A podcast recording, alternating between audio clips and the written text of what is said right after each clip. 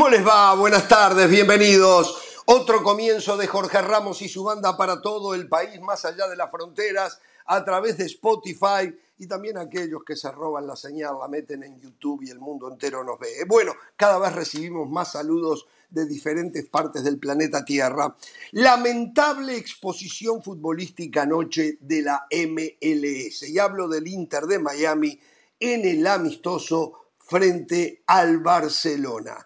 El espectáculo, en mi opinión, fue impresentable. ¿eh? Robert Lewandowski, por cierto, hoy fue presentado y dejó saber su felicidad por ser jugador del Barça. Sonrisa de oreja a oreja, mientras que la seriedad de los del Valle, del madridismo, donde se le juntan las cejas por la preocupación que tienen. Hablando del Madrid, ya vuelven a hablar de títulos. Digo, los milagros en el fútbol se producen, pero se producirán tan seguidos, a no ser que mejoren su nivel futbolístico. Guillermo Almada, y esto es sensación, opinión, no información, parecería no estar contento con la llegada de la Chofis López a Pachuca. Y fue contundente, no va a jugar.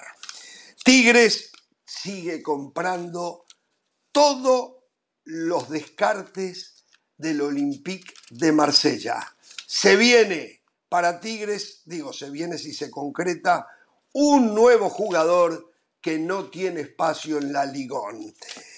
Marcelo Gallardo dice que el fútbol no es magia e invita a que los dirigentes que se equivocan se vayan con los técnicos que son echados.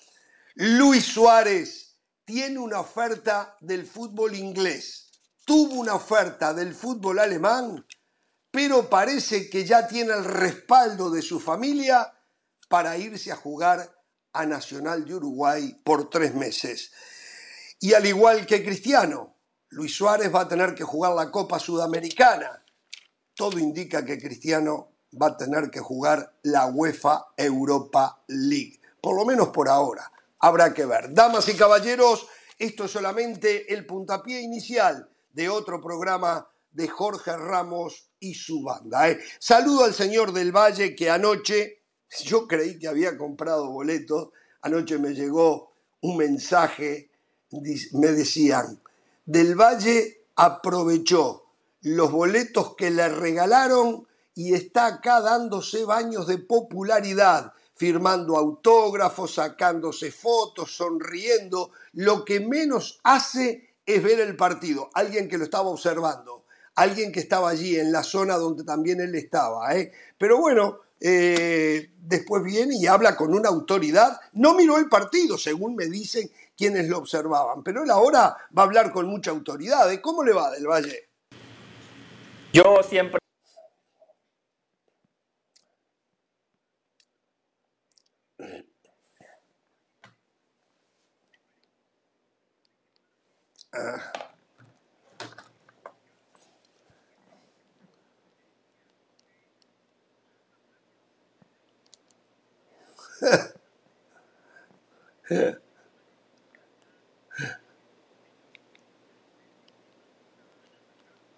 Ah, sí, es verdad.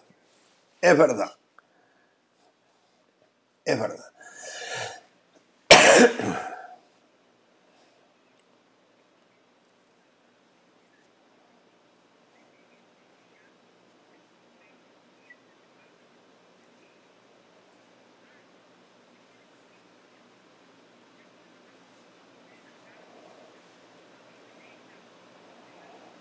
Perfecto.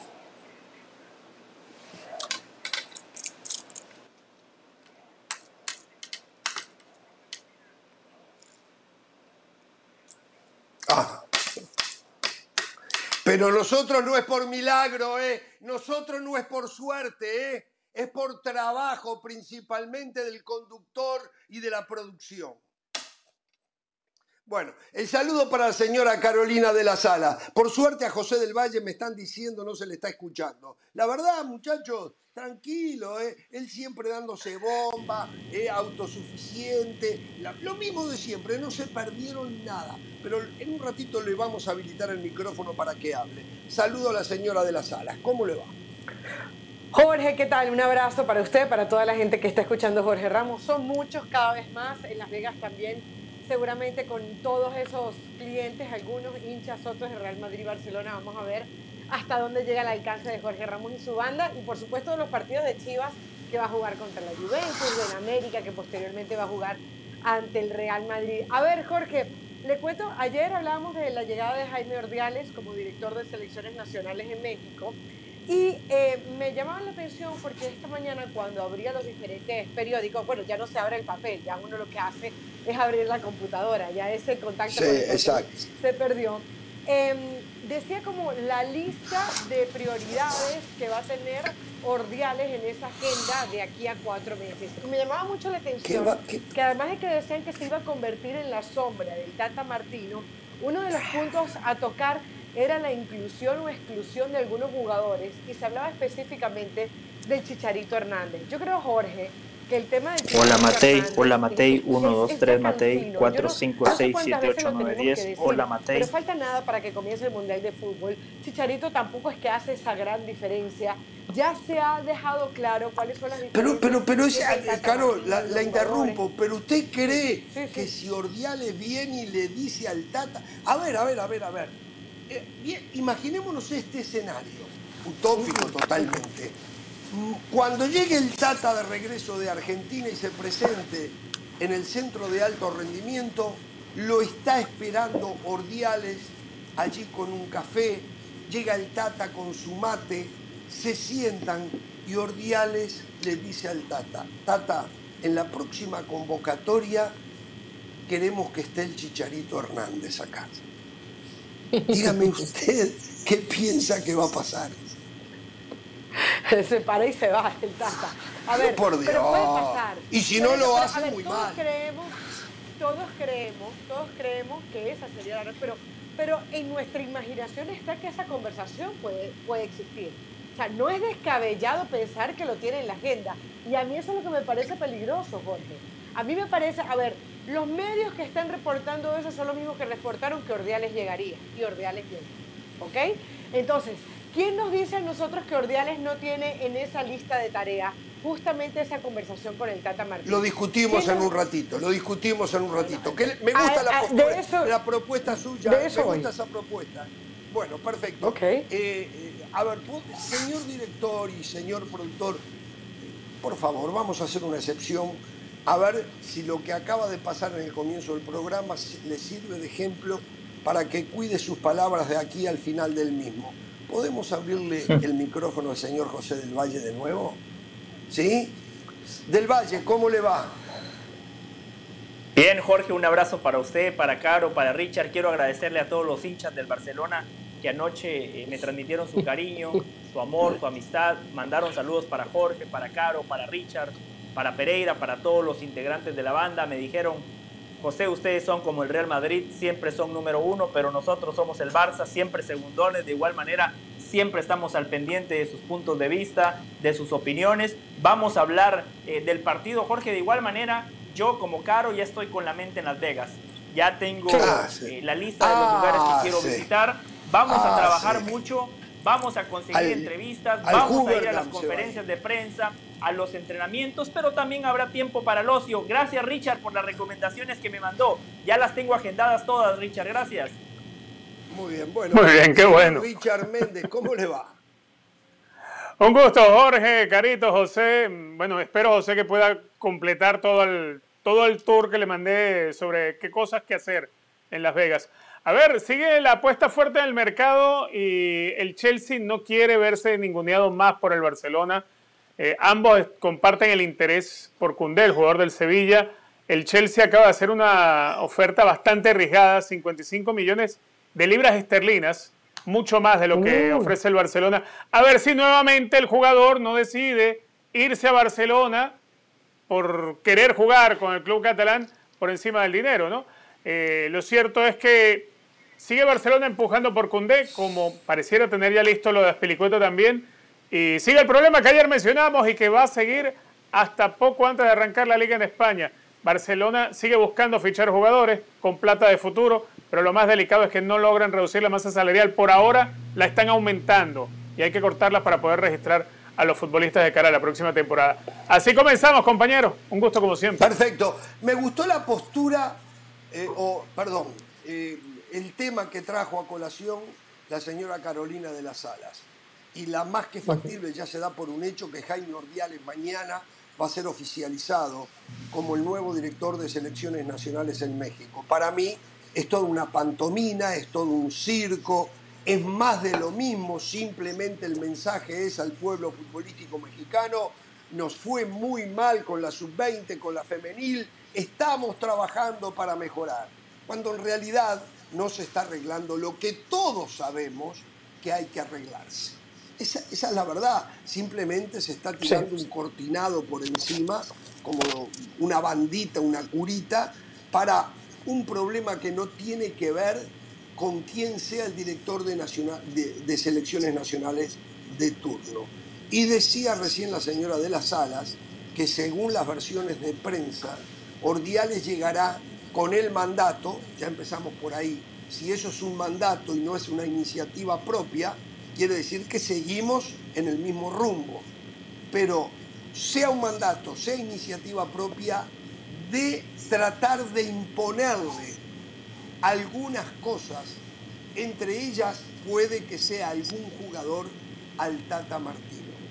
Yo dudo muchísimo que haya ilusos entre los directivos de México que piensen que van a poder imponerle al Tata Martino. Yo quiero creer que el Tata no se va a dejar imponer nada. Yo quiero creer que si eso ocurre, el Tata pega un portazo y se va. Eso es lo que a mí me parece. Y más cuando, a ver, todas las versiones es que ya tiene un acuerdo verbal con Boca Juniors para después del Mundial. Eh, aquí no había que haber hecho lo que se hizo, aquí había que dejar que las aguas se calmaran para empezar un nuevo proceso después del Mundial. Sí, de repente Torrado no era el idóneo, tampoco Nacho Hierro, tampoco Luis Ernesto Pérez, pero todo este ruidaje no es más que una tormenta con matraca. Esa es la verdad, porque nada va a pasar. Es una tormenta con una matraca. No, no, se está cambiando nada, no se está haciendo nada. Eh, yo, señora, no sé si usted cree lo que leyó, yo no creo lo que usted nos contó. Yo no lo leí, pero usted no lo contó. Yo no lo creo. No veo, no veo por ahí que sean tan ilusos Jaime Ordial y los directivos del fútbol mexicano de que creen que van a poder imponerle cosas al Tata Martino, sinceramente. Jorge, pero ¿sabe por qué lo creo?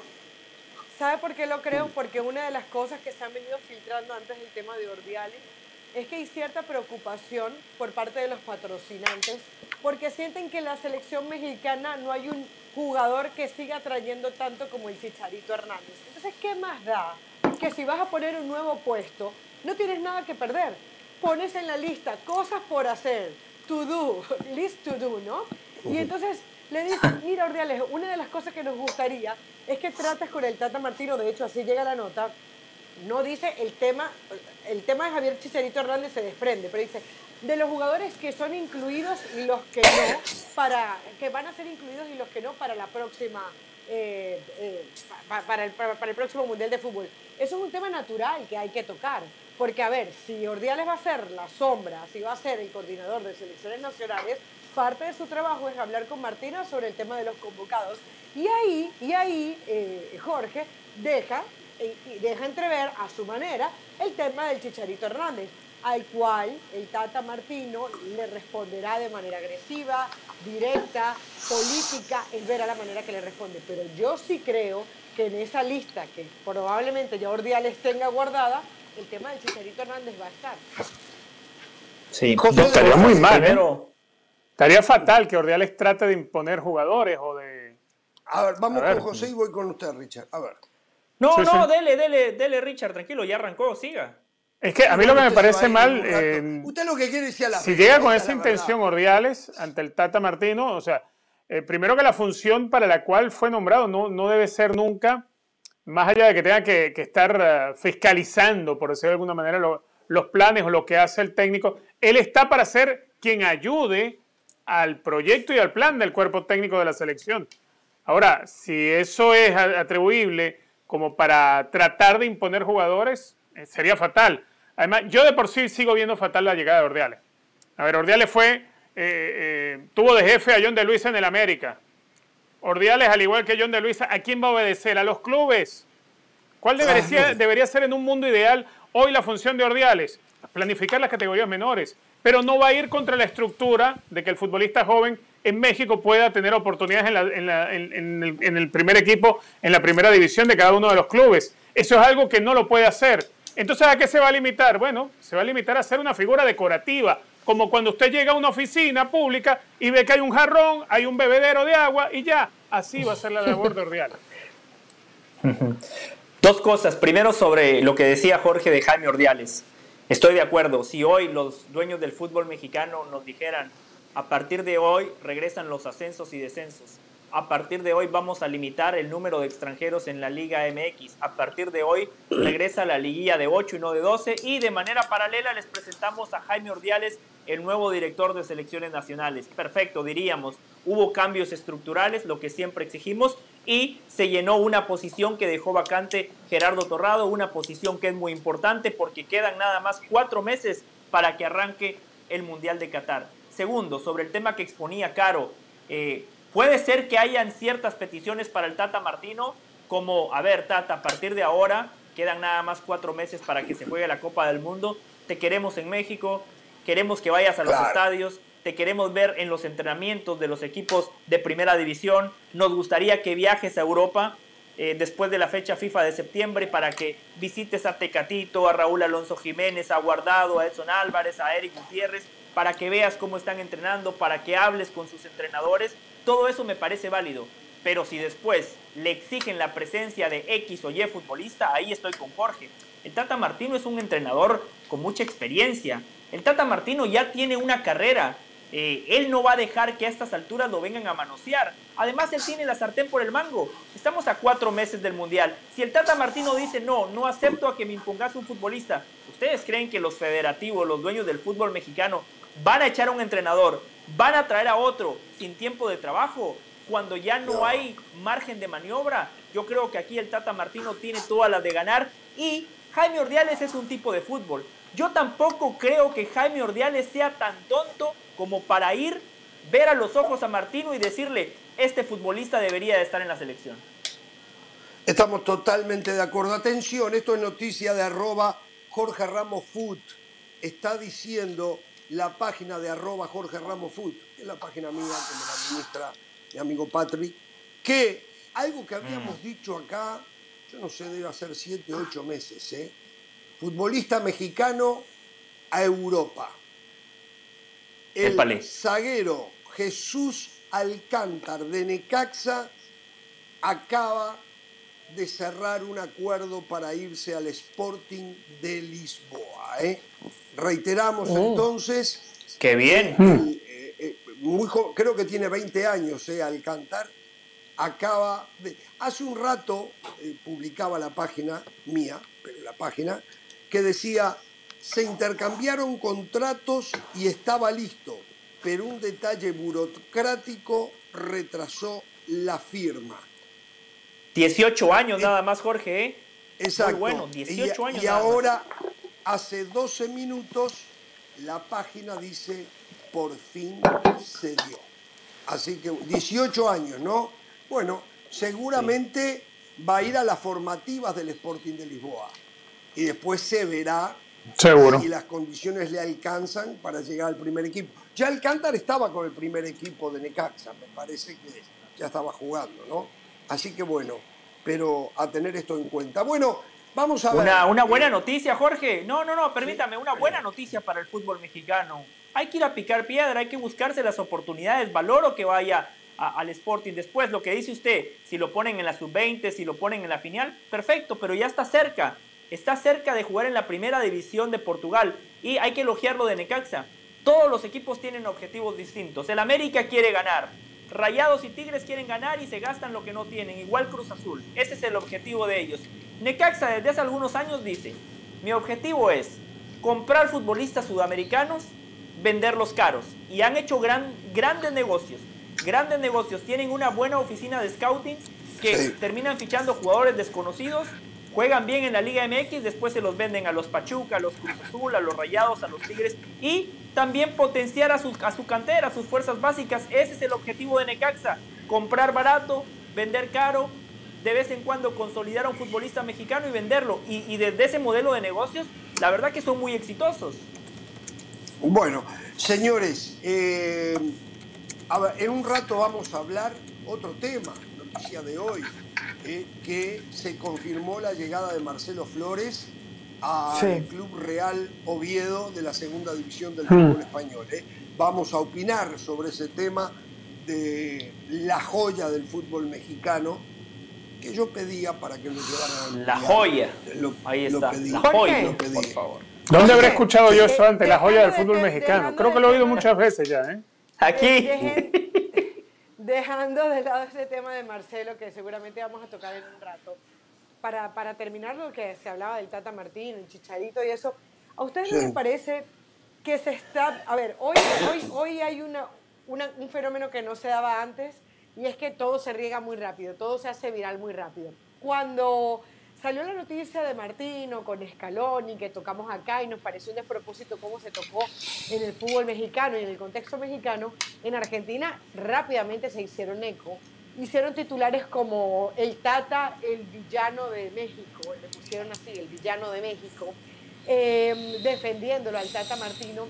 Ahora con esto del, chicharito, independientemente de lo que pase o no, supongamos que sucediera algo y volviera a salir el tema del Tata, ¿a ustedes no les parece que se está volviendo como que una generalidad peligrosa para México, que el futbolista mexicano y la selección mexicana es, es como algo engorroso, es como, como un tema cansino? Es decir, Gareca, supongamos, Gareca el día de mañana piensa y dice, voy a irme para la selección de México, supongamos que ya el Tata se, desentendió del equipo mexicano. Y le dice, oye Tata, ¿cómo fue tu experiencia?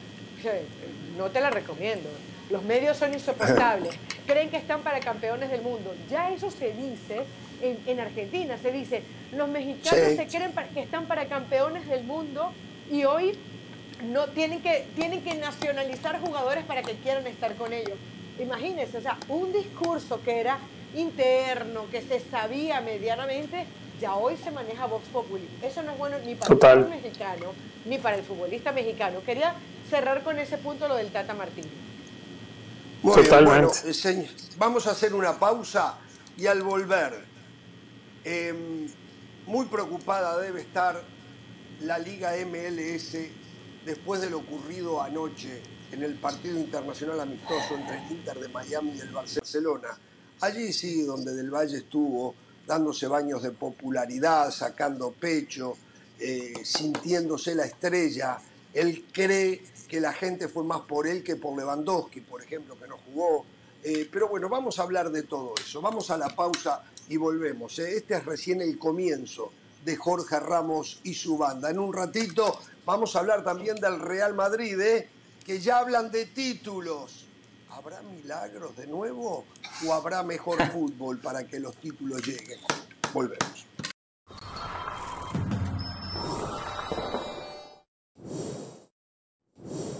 La editorial del día es traída a ustedes por State Farm. Como un buen vecino, State Farm está ahí.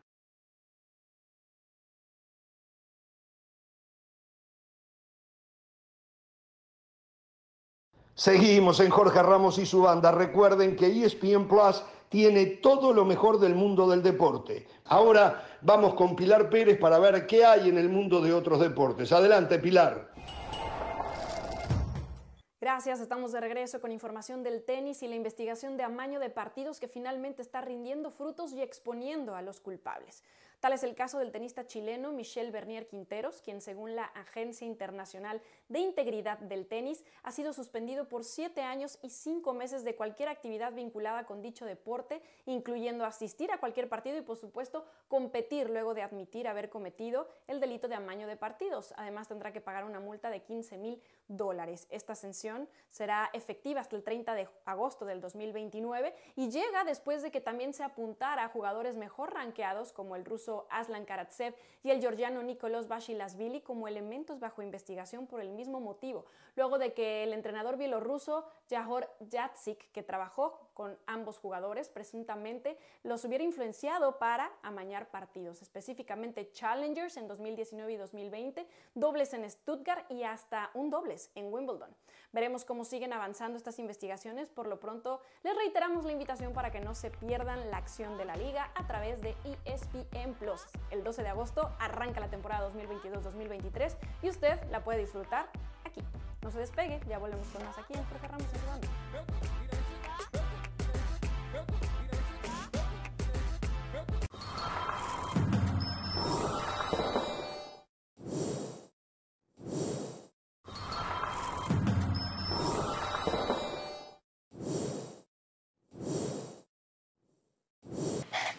Muy bien, estamos de regreso en Jorge Ramos y su banda. Anoche eh, empezaba la gira del Barcelona y comenzaba en la ciudad de Fort Lauderdale, en el sur de la Florida, en el estadio del Inter Miami, frente a este equipo de la MLS. Eh, no es que hubiese expectativa de ver nada extraordinario, porque es un equipo que está en, la etapa de pretemporada, poniendo a tono físico a sus jugadores, algunos recién llegados, ni se conocen, caso Rafinha, por ejemplo, con el resto de sus compañeros, lo de Christensen también, en fin. Pero uno pensaba que en algún momento iba a haber un partidillo, iba a haber un picadito. Y la verdad que lo que se vio sobre el terreno de juego fue una demostración muy lejos de lo que debe ser un equipo de una primera división del fútbol de los Estados Unidos como el Inter Miami, lo digo con todo el respeto. Yo sé que el Inter Miami está con un tema de limitación de presupuesto como consecuencia de algunos hechos acaecidos hace ya un par de años que lo llevó que llevó a la liga a tener que sancionar al equipo limitándole los presupuestos para adquirir jugadores. Como consecuencia, hay un equipo que está mal en la liga y que no podíamos pensar que eh, iba a ser una gran demostración de fútbol anoche. Pero yo me pregunto que el hermano de Xavi, quien anoche fue Omar Hernández, el director técnico de Barcelona, habrá dicho, ¿para qué jugamos este partido? Sí, para seguramente colectar una buena cantidad de dinero, creo que se van a llevar 10, 11 millones de dólares una vez que termine toda la gira por Estados Unidos. Pero, ¿qué le habrá dejado al Barcelona el partido de anoche? Poco y nada, absolutamente, nada más que la presentación ante la prensa internacional de sus nuevas figuras, donde no participó, aunque estaba en el estadio, eh, Robert Lewandowski. Eh, después voy al partido. Quiero concentrarme en el del Inter de Miami. Este partido ayer seguramente fue televisado a muchísimos rincones del planeta Tierra. La MLS no se puede permitir que uno de sus equipos tenga una demostración tan pésima como lo que ocurrió anoche. Esa es la verdad. Creo que la MLS se va a tener que inmiscuir en esto también, más allá de la libertad que tienen algunos de los equipos, pero la MLS trabaja muy fuerte para cuidar su imagen, para convencer al mundo de que está en crecimiento, que está, porque en realidad el Inter de Miami no tiene nada que ver con el nivel que en líneas generales tiene la liga, que no es hiper extraordinario ni mucho menos, pero que llega de bueno a muy bueno. Lo de ayer fue paupérrimo. Frente a un conjunto de Barcelona, donde hubo jugadores, según mi percepción, y ahora la comparto con ustedes, que me parece que ni se esforzaban. Ejemplo, Pedri. Pedri jugaba al trotecito lento. Eh, nada que ver con un futbolista que sabemos que le pone mucha intensidad. y que sí le puso intensidad fue Gaby. Un Rafinha, y esto también tengo que decirlo, la prensa catalana, cuando uno a través de su computadora miraba hoy en la mañana los elogios que lanzaban para la presencia de Rafinha, del equipo en general, cuando lo primero que tendrían que decir el fiasco que fue el partido. Y no hay mucho elogio cuando enfrente no hay alguien que sea un rival de verdad. Eh, y no es crítica a Barcelona, no es problema de Barcelona. Pero lo cierto es que no hay para sacar ninguna conclusión. Aquellos que la sacan es tratando de vender humo. Esto que yo vi anoche a mí no me da ninguna conclusión ¿eh? de que Dembélé, que el rato que jugó me parece que hizo la diferencia, pero no puedo venir a decir acá, oh, Dembélé ahora sí está para romperla. No, no. Ansu Fati se cuidó, a pesar de todo ello llegó al gol. El portero del Inter Miami, por Dios, parecía un portero de casados y solteros. Entonces, eh, sinceramente, sin, eh, sincera, exacto. Eh, no, y el zaguero, el que se come el amague de la, de la NBA que le hizo Memphis de o de un partido de fútbol de salón, fue un golazo. Pero la verdad, pobre, sí, yo creo, eh, ¿cómo se llama el zaguero? El, muchacho. ¿Lowy o Mavica? Eh, no, me parece que era Lowy. Yo creo que se ah, tendría que haber sacado la camiseta y haberse ido. Después de lo que le hizo Memphis Depay en un fútbol profesional, eso no puede ser. Te tienes que ir de la cancha del ridículo que te hizo hacer. Estoy siendo muy duro, yo no acostumbro de verdad a hacerlo. yo lo sé que estoy siendo muy duro. Yo quiero apoyar a la MLS y quiero apoyar al Inter Miami. Simplemente entiendo el porqué, el porqué de un equipo tan mediocre como el Inter Miami, todo está relacionado a la falta de presupuesto. Y no porque no tengan plata, ¿eh? porque sí la tienen acaban de comprar ahora el Zaragoza, sino por lo que ya dijimos, pensamos que a partir de la próxima temporada el Inter Miami ya podrá salir al mercado y comenzar a reforzarse más. Pero reitero, paupérrimo el espectáculo, no me da a mí por lo menos para sacar ninguna, absolutamente ninguna conclusión. Ni la presencia de Christensen en el fondo por primera vez, ni lo de que siede muchísimo despliegue físico, sabe con la pelota pero quiero verlo en un partido de verdad. Lo de ayer no alcanzó a práctica para Barcelona, no alcanzó a una práctica. Y entonces me parece también que hay que tener cuidado por el abuso al consumidor, a la gente que fue y pagó entrada. Hablando de la gente, estaban con la playera, la camiseta del Inter Miami y gritaban los goles del Barcelona. Me da pena, realmente me da pena. Los muchachitos, que los padres no les enseñen. El Inter Miami es tu equipo, bueno, no importa contra quién juegues, nunca se grita el gol del rival. Nunca, nunca. Los escucho.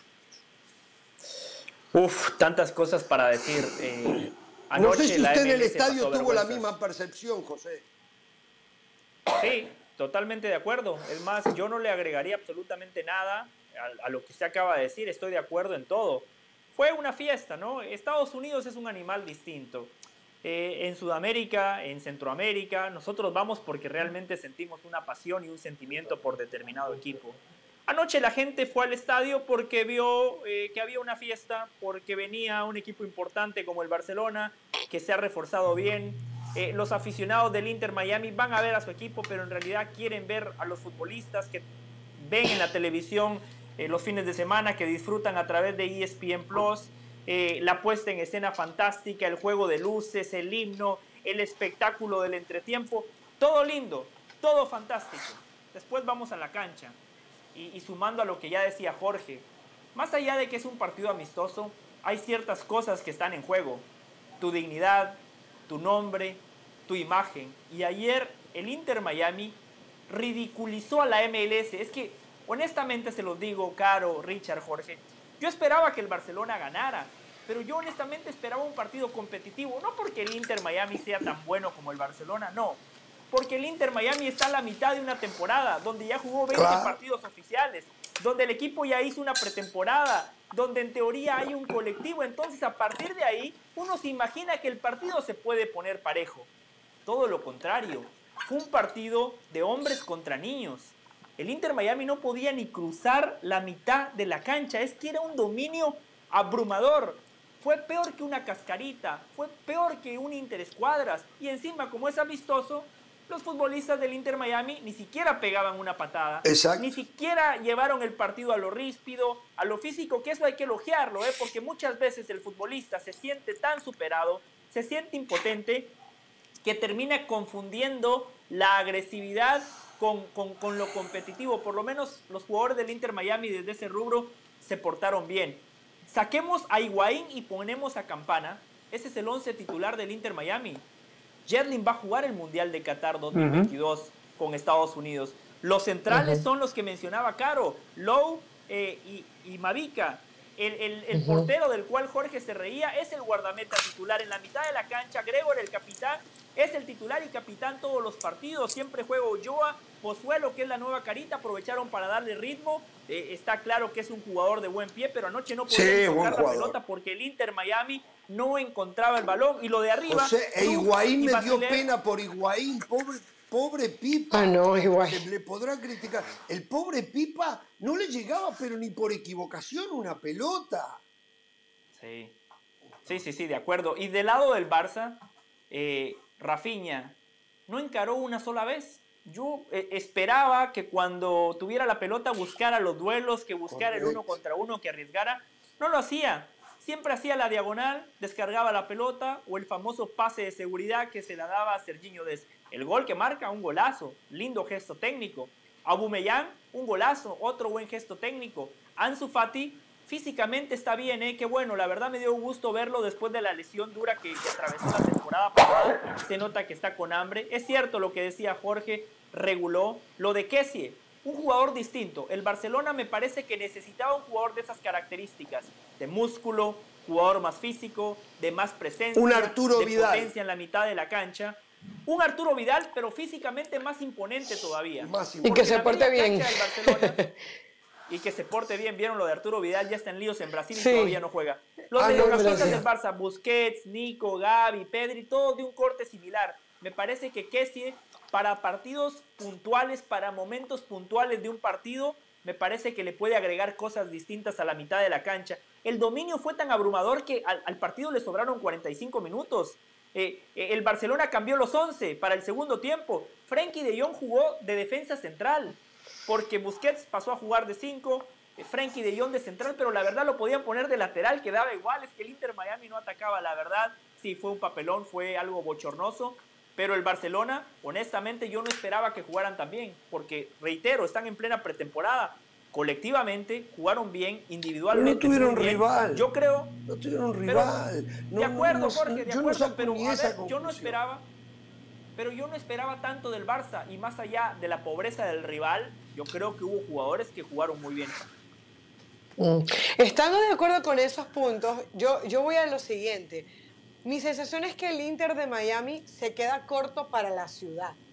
O sea, independientemente de los problemas que hubo eh, después con, su directivo y el presupuesto y la amonestación y todo el tema, el Inter de Miami nunca ha estado, al, salvo lo de Higuaín, que nunca ha respondido tampoco desde lo futbolístico, nunca ha estado a la altura de lo que uno piensa. Yo digo, ¿qué pensaría Luis Suárez si está pensando venirse al Inter de Miami o Messi? Exacto. Que probablemente quieran ver al Barcelona.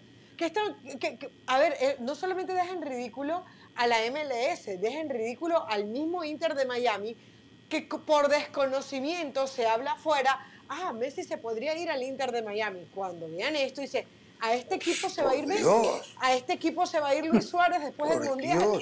Eh, eh, yo estoy segura que equipos como Portland, que equipos como el New York City, hasta el mismo Atlanta, con todo el mal momento que están viviendo, hubiesen hecho un partido mucho mejor, mucho, más competitivo que el que, el que propuso el Inter. Entonces ayer lo que salió a relucir es que Inter de Miami mal, le va tan mal como la tabla de posiciones pinta. Más allá de que se pueda meter en los playoffs, Este es un equipo que constantemente está peleando. El torneo pasado se quedó sin playoff. Por, no, por, por clasificar, no, es, no hay manera de que sea realmente protagonista. Entonces, a mí se me preocupa porque, a ver, Miami la agarraron como ciudad sede para el próximo eh, Mundial de Fútbol, no el 2022-2026, evidentemente, porque es en Miami, pero el Inter no tiene un equipo a las alturas de un equipo que va a ser sede de alguna manera del Mundial del 2026. Entonces, sí, yo creo que llamado de atención para la MLS, pero para el Inter, por Dios, que se vende a partir de Beckham como un equipo que pudiera ser galáctico, pero de galáctico la visita de Barcelona. No, no, no, no, es horrible, espantoso el equipo, espantoso. Ahí eh, eh, es vergonzoso ciertamente para la MLS, pero muchachos, vamos a estar claros, yo no esperaba más del Inter Miami. El Inter Miami, desde que empezó en la MLS, ha sido esto. Eh, hoy, más allá, como bien dice Carolina, tal vez pueda lograr algunos resultados y meterse en la postemporada. Pero hoy el Inter Miami es uno de los peores equipos defensivamente. Hoy en día el Inter Miami es uno de los peores equipos, pero no es algo de hoy en día, es algo desde que empezó. Eh, Higuaín, ¿qué ha aportado al equipo? ¿Qué le ha dejado? ¿Qué le va a dejar Higuaín a la MLS? Mucho más le dejó su hermano. Ese sí, ese sí jugó. Federico. Federico, ese sí eh, eh, dejó un legado. Pero el Pepita, Gonzalo ha dejado algún legado en la MLS. Por favor, no ha dejado nada. Eh, además, Inter Miami, aparte de ser el muy mal equipo que es en el campeonato, creo que todos estamos conscientes de que Inter Miami, si bien su actuación anoche ridiculiza a la MLS, pero Inter Miami no representa el fútbol realmente de la MLS. Eso estamos Inter de Miami acuerdo. no puede representarlo. Eso estamos de acuerdo. Porque nunca ha sido un equipo competitivo en la liga. Pero eso lo sabe usted, Richard, lo sabe Jorge, lo sabe Caro, lo sé yo, pero la gente que ve en Ah, no, Europa claro, no lo sabe. Usted no. tiene razón, Richard. Correcto. Usted tiene razón. Correcto. Claro, por eso hay que decírselo a la gente.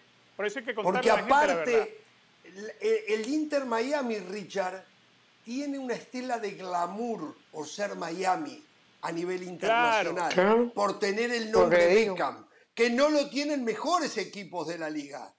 Eh, Yo creo que el glamour es que- tiene el Inter Miami y el Galaxy no lo tiene ningún otro equipo. Eh, Pero el Galaxy siempre ha sido un equipo que compita, por lo menos. competitivo, claro. Inter Miami, claro, hasta desde la concepción del escudo, con los flamengos y tal, y sí, Eh, sí, muy a como eso. que le, le falta estirpe fútbol a, a- a esto, Exacto, ¿no? Realmente fue. fútbol. Además- me permiten dar dos noticias y seguimos, lo dejo, Richard, usted tiene la palabra. ¿eh? Simplemente, Sí. León Lecanda nos está anunciando dos cosas en Cruz Azul. Una, que Carlos López, hoy integrante del cuerpo técnico, pero trabajador de la máquina, integrante del cuerpo técnico de Diego Aguirre, sería el que se encargue de las funciones que hoy cumple Jaime Ordiales como director deportivo. ¿eh?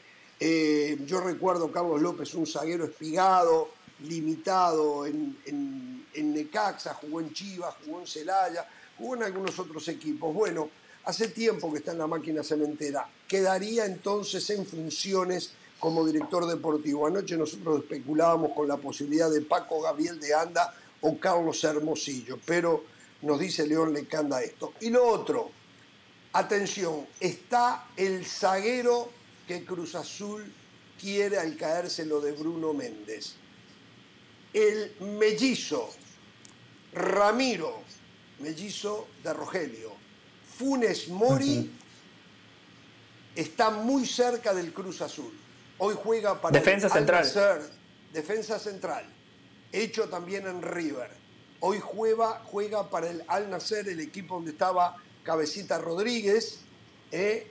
Y bueno, están ya en los últimos detalles para que Ramiro Funes Mori, el hermano de Rogelio Funes Mori, se convierta en nuevo jugador de Cruz Azul, nos dice León Lecanda. Richard, perdón, adelante, continúa.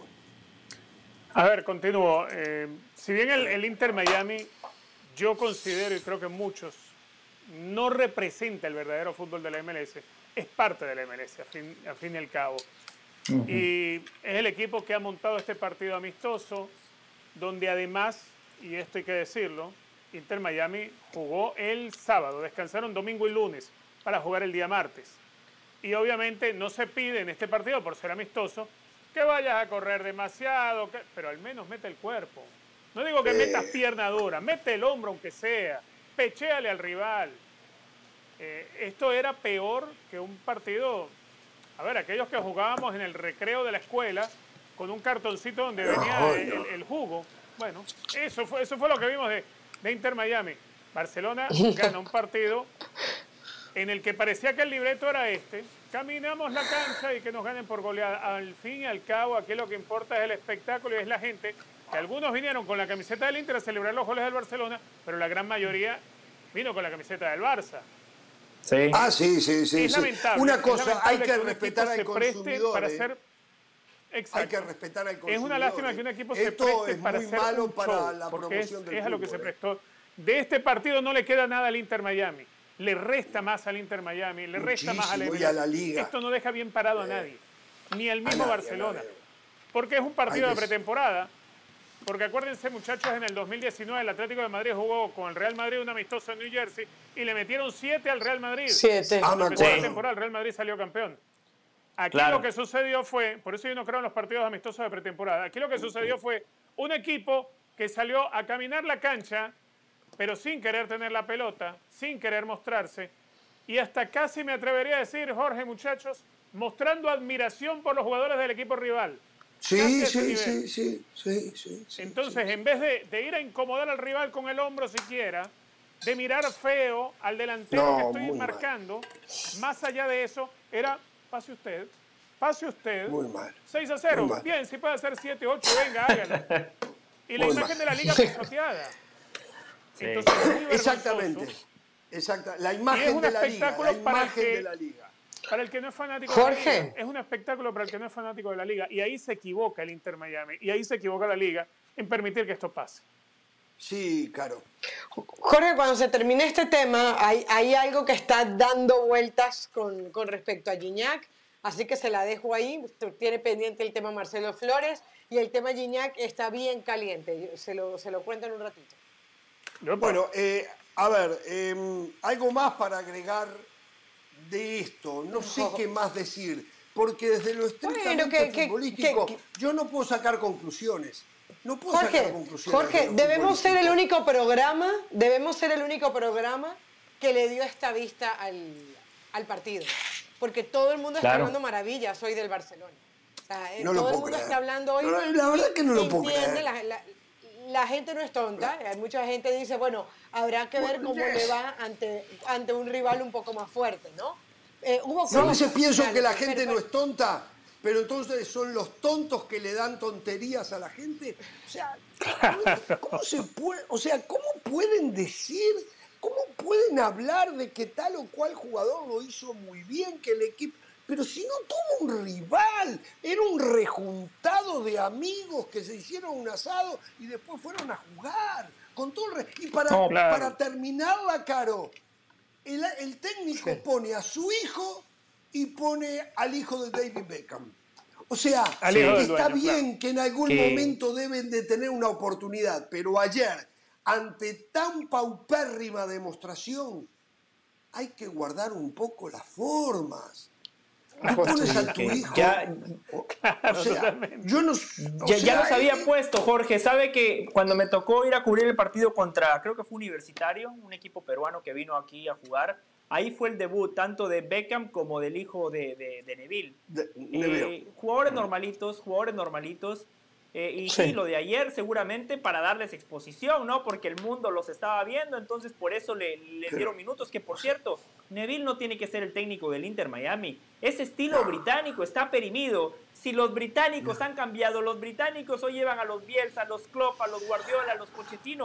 Y el Inter Miami apuesta por la vieja escuela, cuando la MLS también ahora apuesta a otra cosa. Entonces me parece que hay que reverlo. De lo que decía No Caro, es lo que sabes, sino a quién conoces.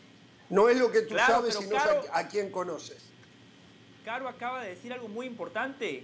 Por este tipo de análisis la gente se suscribe a ESPN Plus. Por este tipo de análisis la gente viene a Jorge Ramos y su banda. Caro, solo para finalizar, el sábado quiero ver esa exhibición en Las Vegas, ¿eh? El sábado, si muy machitos, si muy hombrecitos, el sábado los quiero ver. No saques el pechito del Valle tan temprano. Bueno, la verdad que, eh, pero para Barcelona fue contraproducente esto, porque no pudo hacer ni una pronte pensando en el clásico del sábado en Las Vegas.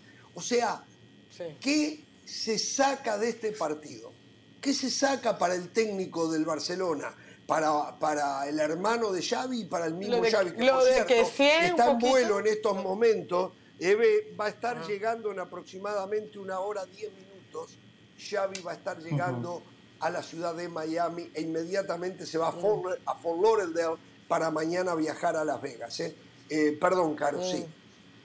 No, que lo de que sí un poquito, por- sobre todo posiciones que uno no, no acostumbra a ver de algunos jugadores, porque el despliegue físico de que sí fue bueno, los recorridos que hacía, cómo se mostraba eh, en diferentes partes de la cancha. Lo de Nico, la pegada. A ver, pero ¿quién, Sí. sabe, ¿quién no sabe que Rafinha le Me gustó bien lo de Nico, ¿eh? Me gustó lo de también Nico en me el, puesto, en el de Eh. interior, ¿eh? Me gustó mucho. Sí. Lo de Rafinha, pero todo el mundo sabe que Rafinha le pega bien. Todo el mundo sabe que Rafinha puede hacer grandes goles. Lo que comentaba eh, del Valle de Ansu Fati, verle sonreír. Las- muchos de los goles del, del Barcelona fueron de mucha jugada, pero una pregunta. Jugaron, es que tocaban como los dioses, pero ¿dónde estaban los rivales del Inter de Miami? El gol, el gol de tiro de esquina, donde llega vacío Gaby y la pone arriba sobre el ángulo derecho del arquero. O sea, Sí. un gol de llano, de campito. Un gol- o sea, eh, estaban dormidos los jugadores del Inter. O sea, por más limitaciones que tenga un equipo profesional, no te pueden hacer un gol de esos. No te estaban dormidos. Jorge. No estaban dormidos, estaban babeados viendo a los jugadores del Barcelona. Estaban babeándose Sería, ¿no? de la admiración por sus eso, rivales. ¿no? El clientismo No. también está en los jugadores de aquellos equipos eh, de este lado del mundo, ¿eh? Eh, eh, que no, que lo único que querían era al final del partido que les entregaran la camiseta. No sé, la verdad, la verdad, cada vez entiendo menos este mundo actual del fútbol. Cada vez yo lo entiendo menos. Eh, pero bueno, a ver, punto final a esto. Esperemos que, de nuevo, hay que cuidar al consumidor, no hay que abusar del consumidor. Que la gente, ni se- usted estaba del Valle ahí, seguramente la gente no Sí. silbó, no abucheó, ellos fueron a otra cosa. No. No, no fueron a ver Sí, el partido, era- era una fueron fiesta. a estar cerca. Era una fiesta. Exacto, fueron a estar cerca. Pero esto se tiene que terminar, esto es fútbol, muchachos. Tienen que pagar los precios que le cobran, eh, que son precios eh, eh, eh, muy altos. Elevados, Para que usted vea un sí. partido de fútbol, usted fue a ver un rendimiento de los futbolistas, no a ver la payasada que se puso anoche sobre el terreno de juego. Hay que ser contundente con esto, ¿no? Este, la gente entonces... Qué bueno que a mí me regalaron igual. los boletos. Gracias a Molly. Molly, Ah, confirmado, boletos. ¿eh? Los, los aprecio confirmado mucho. quien me lo dijo a mí, ¿eh? Conf- Eh. Ah, muy bien. Mis fuentes son mis fuentes. Eh, usted Sí, no sí. paga, yo, yo, yo sabía. Y ahora para ver al Real Madrid ya tiene, la producción le debe haber conseguido a usted, a Caro, a, a Brian, Palco. a Patti. Un palco. Mire, un palco, Sí. bueno. No, no. Este, eh, se- Caro, usted recién quería hablar de Gignac. ¿Qué tiene en Gignac? Sí, Jorge, Jorge. A ver, se había colado ya la información de que André Pierre Guignac no, o Gignac no iba a viajar a los Estados Unidos.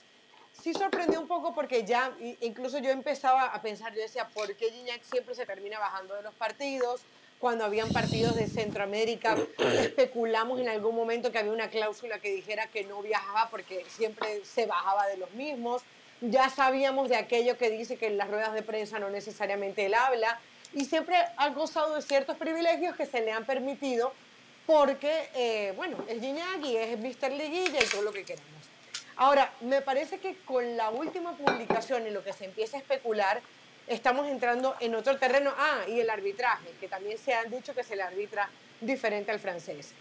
Fíjense, eh, Gignac hace una publicación en su cuenta de Instagram, si no está mal, si no estoy mal, y dice, buenos días, sobre el tema que surgió el día de hoy, quiero aclarar que yo hablé con la directiva y les pedí que respetaran este tema que para mí es un punto de creencias, de formación y de algo que viene desde mi infancia y mi origen.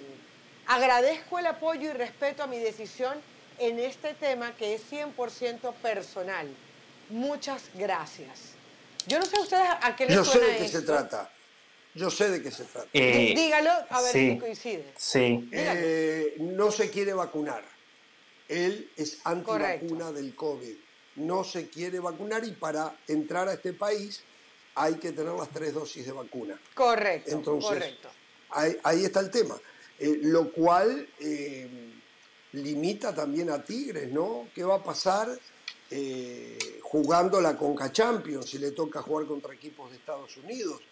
Está bien, hay que respetarlo, hay que respetarlo. No, pero Jorge, también a- a hay eso una voy. injerencia en lo profesional, ¿no? No, y, y justamente eh, varios compañeros, eh, es más, León Lecanda era uno de ellos, y decía, a Iñak se le debería pedir un PCR en cada partido. A ver, todos nos estamos cuidando, todos pensamos, toda, a ver, usted lo está viviendo en este momento, entonces, ¿por qué? Eh. Por alguien que se le pueden respetar sus creencias y todo lo que usted quiera, Claro. pero no puede poner en riesgo la salud de los demás. Una persona... Y por eso no que- viaja, que- y por eso no viaja. Claro, Claro, por eso no viaja. Pero, pero ¿y los partidos de la Liga MX, Jorge? Ah, ¿Acaso que sí, son- es verdad. O sea, a Es eso verdad. voy, o sea, a los partidos de la Liga MX, a sus compañeros que entrenan con él. O sea, ¿por qué a mí me tienen que poner a entrenar o a trabajar con alguien que no cree en la vacunación y que Es me un pone tema. en riesgo a mí?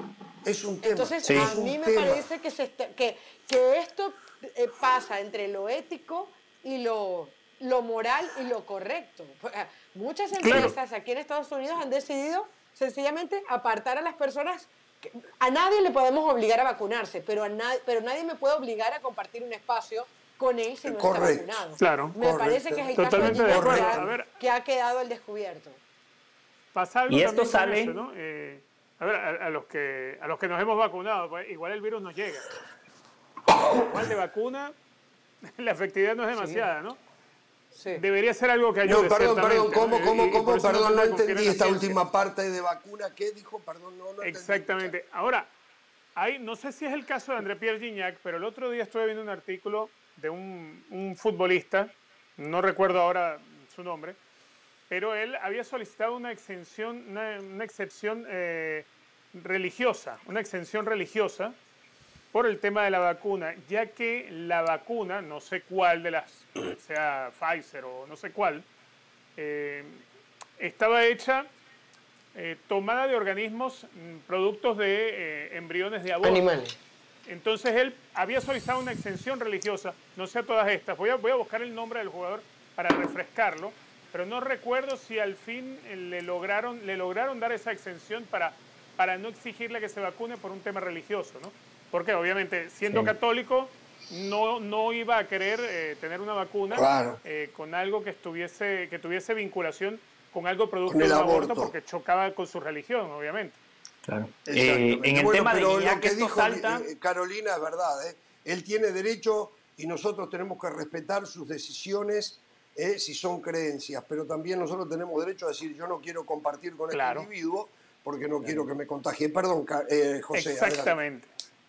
No, esto salta por el juego de estrellas, porque se viene el juego de estrellas entre Exacto. las figuras de la Liga MX y las figuras de la MLS. Y ahí Eso. sí el espectáculo pierde uno de los principales activos. Hoy Guiñac eh, es una de las caras importantes de la Liga MX, así como la MLS vende, no sé, a Gareth Bale, vende a los Pipiti Higuaín porque fueron mediáticos. La Liga MX tiene a Guiñac, un tipo que la pasada Eurocopa la jugó con la Selección Nacional de Francia. Eh, un tipo que desde que llegó se ha convertido en uno de los mejores extranjeros en la historia eh, de la liga. Una pena, una pena porque más allá de las creencias, la ciencia no tiene creencias, la ciencia es algo Claro. científico, la ciencia no va ni para la derecha ni para la izquierda, la ciencia lo único que te hace es reducir la posibilidad de que te dé COVID. Lo decía Richard, Jorge tiene las tres vacunas y desafortunadamente Sí, acaba sí, de dar positivo. Pero A mí me ha dado dos que- veces. A mí me ha dado dos veces claro- estando vacunado. Claro, pero está claro, Richard, que si usted y Jorge no tuvieran las vacunas, eh, los síntomas hubiesen sido mayores. Si usted y Jorge no tuvieran sí. vacunas, los, las probabilidades de infectar a otra gente que no es tan fuerte como ustedes, que no tiene las defensas que tienen ustedes, pudiese hasta haber acabado con la muerte, con, la vida de ese ser humano. Totalmente. Entonces, la mejor descripción en cuanto a las vacunas la dio Jürgen Klopp.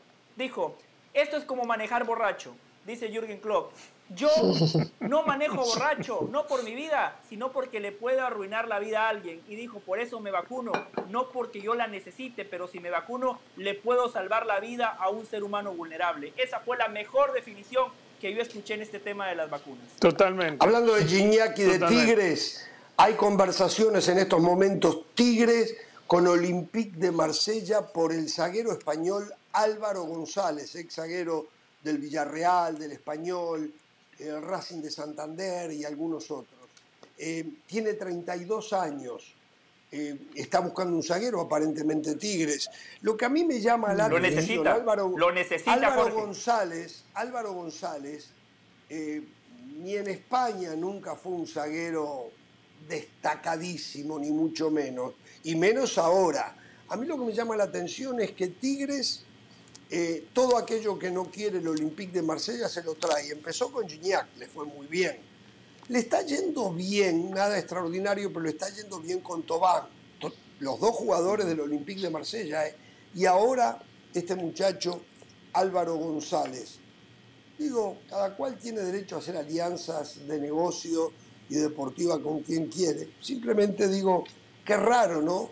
Teniendo plata, Tigres no puede ir en busca de algún zaguero que le dé estabilidad actual y que tenga posibilidades de futuro. Este muchacho tiene 32 años. De repente llega, por cierto, la rompe. Sí.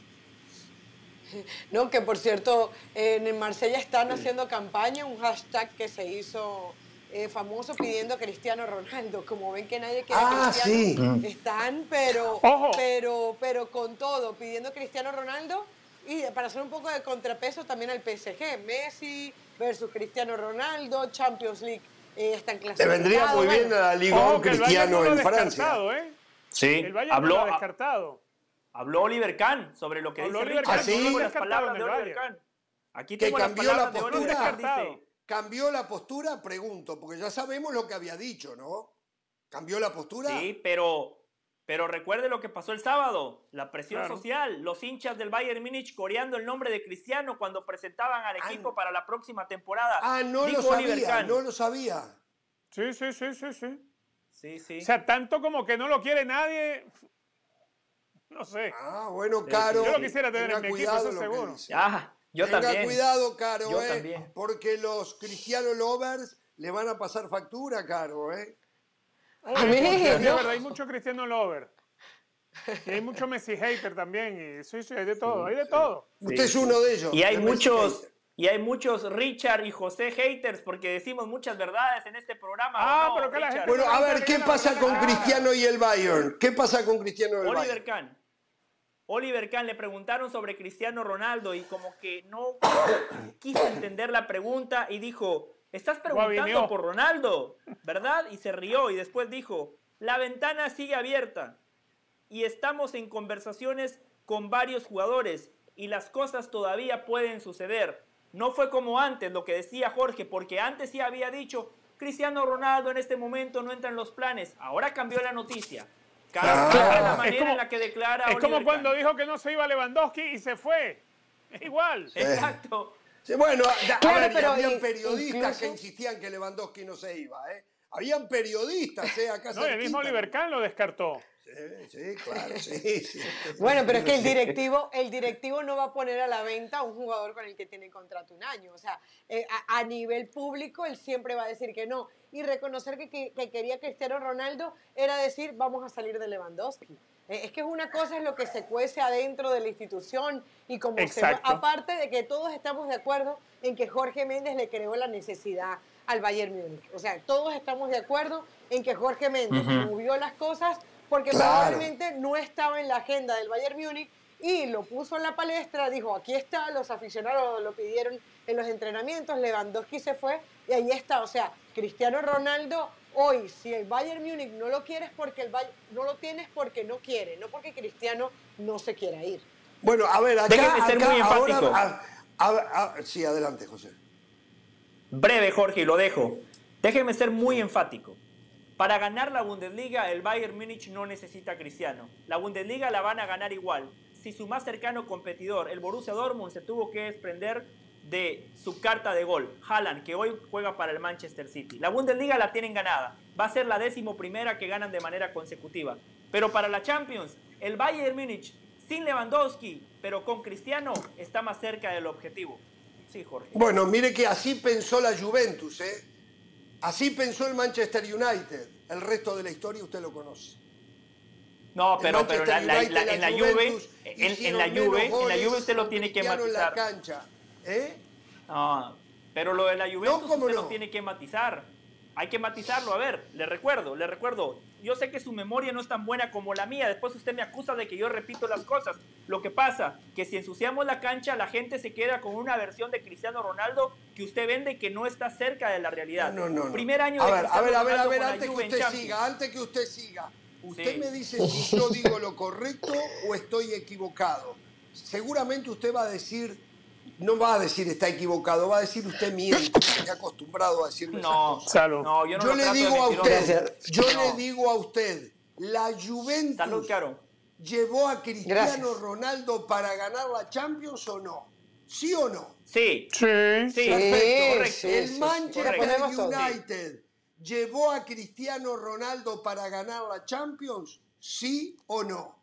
No. Sí, correcto. No, no, No, creo que el Correcto. United tuviera Ahora, equipo para ganar la Champions. decirle lo que yo le iba a ¿Cómo decir. que no? Perfecto, ya le respondí a sus dos preguntas y quedó clarísimo. Quedó clarísimo. Dele, Cristiano dele. Ronaldo no ganó para lo que lo llevaron, que era la Champions, de acuerdo. Ahora recordemos el cómo, el por qué y cómo se terminaron suscitando esas eliminaciones. Primera temporada con la camiseta de la Juve. Bueno, todo tiene una de explicación del Valle, pero el Bueno. final, porque usted, perdóneme, no, no me empiece a calentar, ¿eh? Porque cuando un equipo no gana el campeonato, usted viene y lo destroza y no da explicaciones.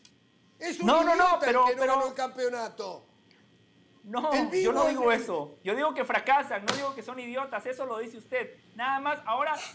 de- Ahora le va a encontrar no lo voy a aburrir, explicaciones. No lo voy a aburrir. Déjeme nada más recordarle a la gente cómo acaecieron los hechos y después le quiero hacer una pregunta puntual a usted, Jorge Ramos. No la tira al córner. Yo respondí a sus dos preguntas de manera directa. Dele, Octavos de venga, final, venga. partido de ida. Atlético de Madrid le gana 2 a 0 a la Juve. Partido de vuelta, gana la Juve 3 a 0 con tres goles de Cristiano Ronaldo. Pasan a la ronda de cuartos de final. Partido de ida contra el Ajax, lo gana la Juve 1 a 0, gol de Cristiano. Partido de vuelta, lo pierde la Juve 2 a 1. Gol de Cristiano también, es decir, los cinco goles de la Juve. Le contesto, le contesto, le contesto. Le contesto. No, no, no, no le he preguntado, no le he preguntado. Mi pregunta Pregunte. es, si Cristiano Ronaldo fue el único que marcó todos los goles del equipo en octavos y en cuartos, ¿no ganaron la Champions por culpa de Cristiano o por culpa de sus compañeros? A ver, ahí va la respuesta. ¿eh? No le va a gustar a usted. No le va a gustar a usted. Va a decir, Respóndala. "Ah", y entonces, ahí va, ahí va, ahí va la respuesta. No arrugue, no arrugue, lo- responda. Esto se lo vengo diciendo yo a usted. Yo se lo vengo desde que Cristiano jugaba en el Real Madrid y el tiempo me dio la razón en el caso de Benzema.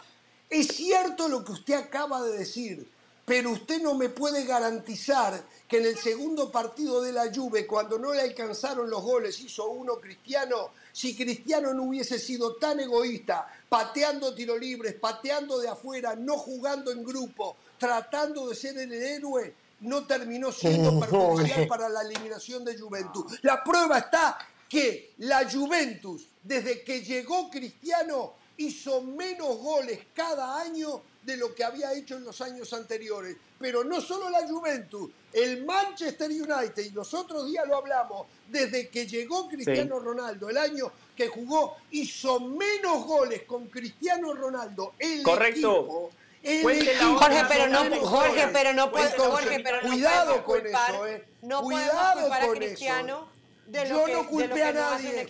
yo digo, yo digo que eso es información, no es opinión. Lo escuché acá, ¿eh?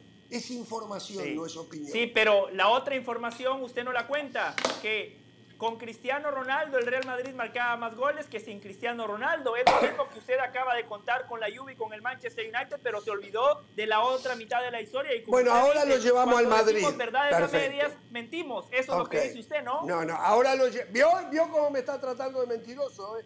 No, yo lo cité a usted. Yo lo cité No, a usted. bueno, no le dije bueno, mentiroso. Bueno, bueno, a ver, lo cierto es que ahora hay un cambio de postura por presión del aficionado del Bayern Múnich y me encanta eh, que el aficionado tenga voz y voto. Los clientes no tienen voz y voto. Los aficionados, los hinchas, los que estaban en el estadio reclamaron. Por eso hay una diferencia entre ser hincha y ser cliente. Muy bien por los hinchas del Bayern Múnich. ¿eh? Ahora viene la otra, la otra postura. ¿Qué actitud tomaría? O Yo creo que sé que va a decidir Ronaldo, Cristiano Ronaldo. Pero si lo llama el Bayern Múnich, el mismo Oliver Kahn, que hace una semana dijo que lo reconocía como un jugador extraordinario, pero que no era lo que ellos necesitaban y buscaban para el equipo. O sea, no nos interesa Cristiano Ronaldo. ¿Está claro? Digo, Cristiano Ronaldo ahora lo llama Oliver Kahn y, y dice, sí, vengo y juego Pero para eso- el esos discursos Múnich". se olvidan, Jorge. No Ah, importa. Cristiano Ronaldo quiere jugar la prensa, Champions. los fanáticos, y se olvidan del discurso. Bueno, bueno, está bien, no, está bien, está en su derecho y yo No, es que se así, lo yo- yo estoy respeto. de acuerdo con usted, Es un gran usted, jugador Cristiano Ronaldo. Eh, yo si me ningu- alguien me ningunea, le digo muchas gracias. Y más en la posición de Cristiano Ronaldo, ¿eh?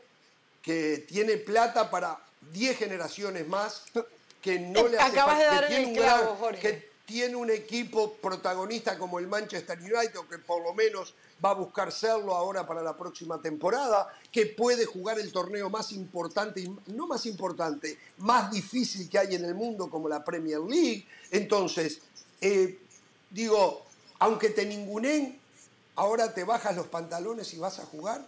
No, digo, me pregunto, eh, hay que estar en los zapatos de Cristiano Ronaldo. ¿Qué es más importante? ¿Que lo hayan irrespetado o jugar la Champions? Es una decisión. Bueno, pero tampoco lo irrespetó, Jorge. Tampoco fue que le dijo que era un mal Cuando- jugador, no, no, no. A ver, lo ninguneó como futbolista para su equipo. No lo irrespetó, es verdad. Pero lo ninguneó como futbolista para lo que necesita el equipo. Lo ninguneó. Lo ninguneó. Entonces, eso es innegable. Es información, no es opinión. Eh, la estoy aprendiendo del Valle, eh, la estoy aprendiendo. Sí, sí, sí. Es Voy a información, empezar no a es cobrar, opinión. ¿eh? Correcto. Voy a es regalías, información, no voy a es- cobrar Lo ninguneó desde lo Valle. futbolístico Sí. Oliver Kahn. No solo Oliver Kahn, el otro señor del nombre difícil, Sialikinski o no sé cómo se llama. También. Salihamidzic, también lo ninguneó. O sea, la directiva del Bayern, a ver que vamos a entender esto. La directiva del Bayern Múnich, creo que el mismo Nagelsmann no están interesados en Cristiano Ronaldo. La presión del hincha, el que creció en su ciudad con el equipo, el que va al estadio, el que alienta, el que dale, dale, dale, dale, levantó la voz y ahora los directivos parecería que comienzan a cambiar, ¿no? Pero, Déjeme pero decirle algo. un hecho también, Jorge. Eh, Todavía estaba Lewandowski cuando, cuando se, se, Claro, se odiaba esa posición claro. con Cristiano. Sí. No, no, no, no, pero a ver, hoy a todo ver, el escenario está bien, cambiado, pero la terminología que se usó es que Claro, no, estoy un de acuerdo, jugador como Cristiano usted, pero- no entraba en lo que pretendían en el equipo para el futuro. Y Bueno, busquemos ahora las sí entra, exactas. ahora sin Lewandowski entra. Definitivamente entra. O sea, yo creo que toda la escenografía. Richard, la Richard, Richard, cambió. Richard, Sí. en el mundo, en el mundo habían dos personas que creían que Lewandowski no iba a ir a el Barcelona. Uno era usted y el otro el hincha del Real Madrid. Por favor, Richard. Pero a ver, Jorge, por favor, yo creía que no por una cuestión de lógica, por una cuestión. Dijo, a ver, dijo, No, dijo, no, Cristiano es un jugador. lo hizo Los jugadores Por de donde club. El Era lo obvio, futbolista va a jugar donde quiere y la historia indica que cuando un futbolista, y más eh, de la prosapia y de la historia de Lewandowski, se le antoja irse de un equipo, se va. Se va. Ah, Eso, y Cristiano eh, no. digo, A ver, a ver, a ver. Ajá, A ver, les doy pero- las declaraciones para que no no, especulen. Cristiano se quiso ir y se Cri- fue. Dice, Ah, dice, bueno. Y Cristiano ahora se va a fue ir y otra sigue vez. siendo Dice, Cristiano fue y sigue siendo un jugador superior, pero tienes que ver cómo encaja en tu sistema y cómo se integra a la estructura del equipo. Un jugador de su magnitud encaja en este club y en este equipo. Sufrirían otros por eso. Eso es lo que tienes que pensar. Estoy seguro de que hablaron de esto en el Bayern. Ah, eso lo dijo fue Fink, literalmente. Eso lo dijo fue Fink, eso no lo dijo Oliver. Ah, no, no, Oliver Kahn eh, dijo, en el palabrerío dijo que Cristiano Ronaldo lo reconocía como un gran jugador también Oliver Kahn, ¿eh? pero dijo que en el Bayern Múnich Cristiano Ronaldo no encajaba, no era el jugador que pretendían. Eso fue lo que Yo dijo. Le quiero decir algo. Hoy cambia. Y también lo dijo el del nombre difícil. Yo le quiero decir algo y creo que después de lo que voy a decir, Jorge se tiene que identificar todavía más con Cristiano. Porque Cristiano en ese rubro no parece portugués. En ese rubro parece uruguayo. Lo peor que pueden hacer es ningunear a Cristiano. Lo peor que pueden hacer es poner en duda la calidad de Cristiano. Cristiano Ronaldo, con el equipo que juegue, va a tener una gran temporada. Porque si algo tiene Cristiano Ronaldo, es ese gen competitivo, es ese gen ganador, esa mentalidad que con características, sin duda, eh, claro con cualidades futbolísticas inferiores a las de muchos futbolistas, ha sido el único que se ha acercado a Messi, ha sido el único que le ha competido a Messi y ha sido el único que en años puntuales ha superado a Messi. Así como cuando el Barcelona sacó a Suárez por la puerta de atrás, Suárez se quería quedar en el Barcelona para demostrarle a esos directivos que todavía podía jugar al más alto nivel. Claro. Lo echaron, fue al Atlético de Madrid y fue la Liga de Suárez. Fue el goleador, el tipo que llevó al Atlético de Madrid a ganar una liga. Cristiano Ronaldo, lo peor que pueden hacer es tocarle el orgullo. Cristiano Ronaldo va a jugar herido y cuando Cristiano Ronaldo juega para callar bocas, ojito con eso, eh, ojito con Cristiano en el Mundial también, Jorge, eh. Sí, Richard. Me hiciste recordar algo, José, disculpa, disculpa que me meta antes de... A ver, ¿se acuerdan lo que dijo Dani Alves en los últimos días? Sobre Barcelona, refiriéndose a, a, esta directiva del Barcelona. Sí. Claro, ¿no? sí. ¿Y qué tiene que ver con esto? Lo que pasa es que es una declaración que pasó por debajo. No, a ver, así como, así como fue ninguneado por Bartomeu, eh, Luis Suárez, eh, parece que, que, tampoco se fue muy, muy contento Dani Alves del Barcelona.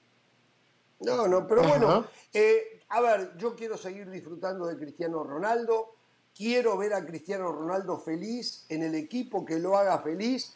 Yo había creído que Cristiano Ronaldo sentía una pertenencia especial, no que sea hincha, pero una pertenencia especial con el Manchester United, que en definitiva fue el que lo catapultó a la gran vidriera del fútbol mundial. Me equivoqué, Cristiano Ronaldo fue a buscar eh, más récord para su currículum, no los consiguió, entiende que el equipo no está preparado para eso, entiende que la UEFA Europa League no es la vidriera que él se merece, deja de lado al equipo y busca otras opciones y no cualquier opción. Y ojalá que se le dé, ojalá que el Bayern Múnich en definitiva, eh, o el Chelsea o el Atlético de Madrid, que tal vez también se habló, le pueda dar la oportunidad. Eh, vamos a ver, el tiempo solamente dirá si, si eso ocurre. Hay algo que es cierto también, y esto no solo aplica para Cristiano Ronaldo, cada vez aparecen nuevas figuras y no hay tantos equipos poderosos, hipermillonarios para tener esas nuevas figuras. Por lo tanto, a Cristiano Ronaldo, a, no sé, me acuerdo de los míos, Cavani, Luis Suárez, pero hay muchos otros, cada vez les cuesta más ahora encontrar un equipo con para competir en ese primer nivel, porque vienen empujando los otros y estos que tienen mucha plata quieren apostar a esos otros. Esa es la verdad. Eh, aparte una inversión a largo plazo que quieren hacer, bla, bla, bla, bla. Caso Barcelona no, Barcelona no tiene plata o la plata que tiene no tiene para comprar un centro delantero de 120 millones de euros, por lo tanto fue y compró a uno de 40 que por ahora le va a rendir como uno de 120, pero no tiene posibilidad de recuperar la plata. Esa es la verdad. Ayer, ayer hoy, hoy se dio a conocer o, se oficializó lo de Paulo Dybala. Les voy a contar cómo está. Paulo Dybala la Roma. Paulo Dybala, más allá de las subidas y bajadas que ha tenido su fútbol, creo que nadie puede desconocer que estamos hablando de un jugador con una capacidad individual eh, por encima de la media, muy por encima Sí. de la media. Un jugador con una calidad contrastada. Paulo Dybala Mm. firmó con la Roma. ¿Saben por qué? Por el problema que yo les decía. No hay equipo hoy que apueste por estos jugadores que ya traen una trayectoria y apuestan por las nuevas figuras, los Chaumení del fútbol actual. Los Chaumení del fútbol actual. Pero Paulo Dybala en la Roma tiene una cláusula de salida. ¿Saben de cuánto es la cláusula de salida Paulo Dybala? ¿De cuánto? 20 millones de euros. Paulo Dybala en los próximos 3-4 meses la rompe la Nada. Roma y en enero se va a ir de la Roma. Se va a ir cuando los equipos vean que le falta un jugador de esa calidad. Ahora, eso sí la rompe, ¿eh? Si anda mal, Claro. Si, vuelve a ser el Paulo Dybala de los peores momentos, no. Y esto es lo que yo les decía los otros días de Ousmane Dembélé. Yo a Dembélé no lo, no lo veo mucho tiempo en el Barcelona, porque un Dembélé en su mejor nivel vale más de 100 millones de euros, ya pagó 120 el Barcelona en su momento. Claro, hoy tiene tres años más, pero entonces vas a comprar o le vas a pagar un salario altísimo a un jugador de 37 años o vas a apostar para armar un equipo de cara al futuro. Barcelona no lo hizo con Lewandowski porque no tiene plata, porque no tiene plata, pero lo ideal lo está haciendo el Real Madrid. El Real Madrid, y lo decía del Valle los días, arma equipos de cara al futuro. Y está bien que lo haga de esa manera. Está pagando demasiado, Sí. como siempre, dilapidando plata. Con un jugador, un volante que puede ser el mejor del mundo, pero puede ser, no lo sabemos. No está contrastado, no lo mostró en la gran vidriera. Pero dicen que tiene muy buenas condiciones, yo no lo he visto, debo de admitirlo, y de repente eh, yo me imagino que hoy con la tecnología actual eh, deben tener los mejores informes de Chaumení, por eso se tiraron eh, el, el riesgo de, de- de pagar el dineral que pagaron por él, ¿no? Y lo quería la Premier también. Se y fueron, lo se fue. Ah, PSG creo que fue también. Tiene que tener PSG, condiciones. Premier Sí. League y tuvieron que pagar más. Ujú, 20 Sí, millones sí, más sí. de lo que esperaban. Así que bueno, este, pero deseo, digo, se está terminando el tiempo de los Messi, Cristiano, Ronaldo. En lugar de matarlos, ¿por qué no terminamos de disfrutar lo último que queda de ellos? Eh, Los pueblos se mueren por tener ídolos y después cuando los tienen los destrozan. Cuidémoslo, muchachos. Y ojalá que Cristiano juegue la Champions en el equipo que pueda jugar y que pueda otra vez hacer feliz a muchísima gente. Porque esta es otra de las realidades. La gente ya no es cliente de los equipos, es cliente de los jugadores. Y Cristiano Ronaldo Cierto. tiene la mayor clientela del mundo. Por encima de Messi, ¿eh? Cristiano Ronaldo Sí. tiene la eh, Messi tiene mayor reconocimiento como el mejor jugador del mundo, pero clientela la tiene Cristiano Ronaldo, que son militantes a morir, ¿eh? Son como esos de los partidos políticos que les encanta militar y militar. Bueno, los clientes de Cristiano Ronaldo le meten el pecho a las balas y pierden y pierden, pero igual siguen defendiéndolo. Y no es que pierdan porque tienen razón, es un fenómeno. Pierden cuando se hacen A mí, a mí me decía Hernán Pereira, Jorge, me decía Hernán Pereira que Cristiano es más famoso que Messi porque es más guapo, Sí. porque tiene un físico Sí. más imponente, porque habla inglés. Esas fueron las razones que me dio Hernán Pereira. Yo No, le creo y Hernán Pereira. Si me dice que marketinero, más Cristiano es más guapo que Messi, perfecto. Si Hernán dice que tiene mejor físico que Messi, perfecto. Hernán es un experto en bíceps, en, en el abdomen de los futbolistas. Yo Bueno, pero no, no falta ser experto, usted lo ve, ve la foto. Usted me dice a mí, eh, su esposa que toda la mañana pone una foto de Cristiano, se para frente a un espejo y trata, todavía no lo ha logrado, pero lo está tratando, según eh, eh, me lo dice a mí su señora. Es cierto. Lo único que sí ya me queda son los boxers de Cristiano, los que compré hace como tres años y me, me quedan muy Ah, bien. bueno, entonces... A ver, a ver, me, me está llegando información, Jorge, para, para el tema cristiano. Sí. Para, el, para el tema Sí. cristiano. Atlético Madrid. Le preguntaron a Enrique Cerezo, sabemos, presidente del Atlético de Madrid. Dice, Cristiano en el Atlético, a preguntas fáciles, respuestas sencillas. Eso fue lo que respondió. ¿Cómo lo interpretan? que no. Pero, eh, a ver, no es no porque no quieran al jugador. Es no porque el Atlético tiene un problema salarial tremendo, tiene, no igual, pero está embretado en la misma situación del Barcelona, tiene que deshacerse de jugadores, lo que más tiene son delanteros, por lo tanto, no, no pueden, aunque quieran, no pueden. Claro, es que, es que ni que quieran, la, situación del Atlético es muy compleja. Exacto, lo que dijo Cerezo es que no, que no va al Atlético de Madrid. Aparentemente lo que queda para Cristiano es el Bayern Múnich, que se revive porque estaba muerto, porque el Bayern Múnich lo dijo. No porque lo dijo Jorge Ramos, Richard Méndez, ni José del Valle, ni Caro de la Sala. Lo dijo el Bayern Múnich, que le reconocían su calidad como futbolista, pero que no les interesaba. Hoy hay un cambio, porque el hincha, el hincha presiona porque quiere ver a Cristiano Ronaldo con la camiseta del Bayern Múnich, ¿no? Entonces, este, eh, eso es lo que... A ver, Tuchel fue muy claro que tampoco lo quiere, mientras que el dueño del Chelsea sí, pero el técnico no lo quiere. Pero no, me parece a mí que no está la puerta del todo cerrada. Y no por lo futbolístico. Tuchel entiende que no lo necesita pero por lo marketinero que es Cristiano, el dueño lo quiere, porque Cristiano viene con el pan debajo del brazo, trae plata, vienen patrocinadores con Cristiano. Y, eso está muy claro, eso está muy claro. No hay una imagen de marketing hoy en el fútbol más fuerte que la de Cristiano Ronaldo. Mbappé no se ha ni acercado a Cristiano y a Messi. No se ha ni acercado ni a Cristiano todavía a no. Messi. ¿no? después de, después de Cristiano y Messi, Neymar es el más marketinero, es el tipo que las marcas más siguen. Eh, les quería decir algo, ahora que Jorge mencionaba a Cristiano y les pregunto a todos, ¿no? Ese juicio que tiene Cristiano Ronaldo en Estados Unidos sigue vigente, ¿no? Por eso no, creo que, no, no, creo que ya, ¿eh?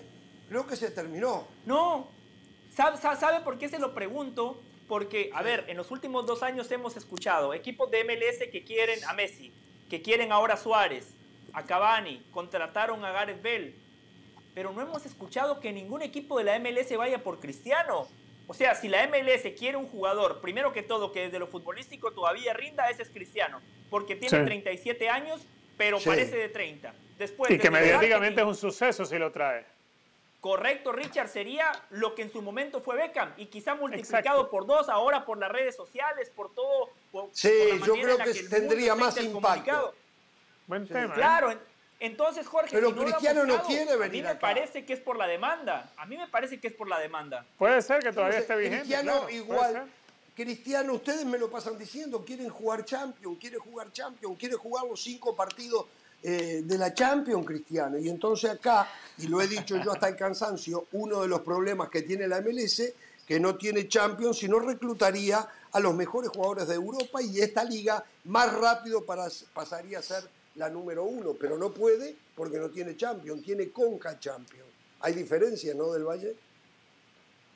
Sí, por supuesto, no, no, no, la Champions es, es la Champions, Jorge, es como, como el futbolista que espera cada cuatro años para jugar un mundial a nivel de clubes. El futbolista quiere jugar esa competencia, Jorge, la Champions.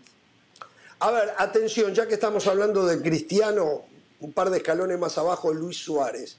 Mi país está revolucionado porque cada vez parecería que Luis Suárez está más cerca de volver a jugar por tres meses en Nacional de Uruguay el presidente de Nacional, ante la posibilidad y sin avisarle a Suárez, se subió a un avión ayer, llegó hoy en la mañana a Madrid, lo llamó a Suárez y le dijo, necesito hablar contigo. Suárez le dice, me estoy mudando de regreso a Barcelona, estoy en el medio de la mudanza, entre hoy y mañana tengo que enviar toda mi mudanza.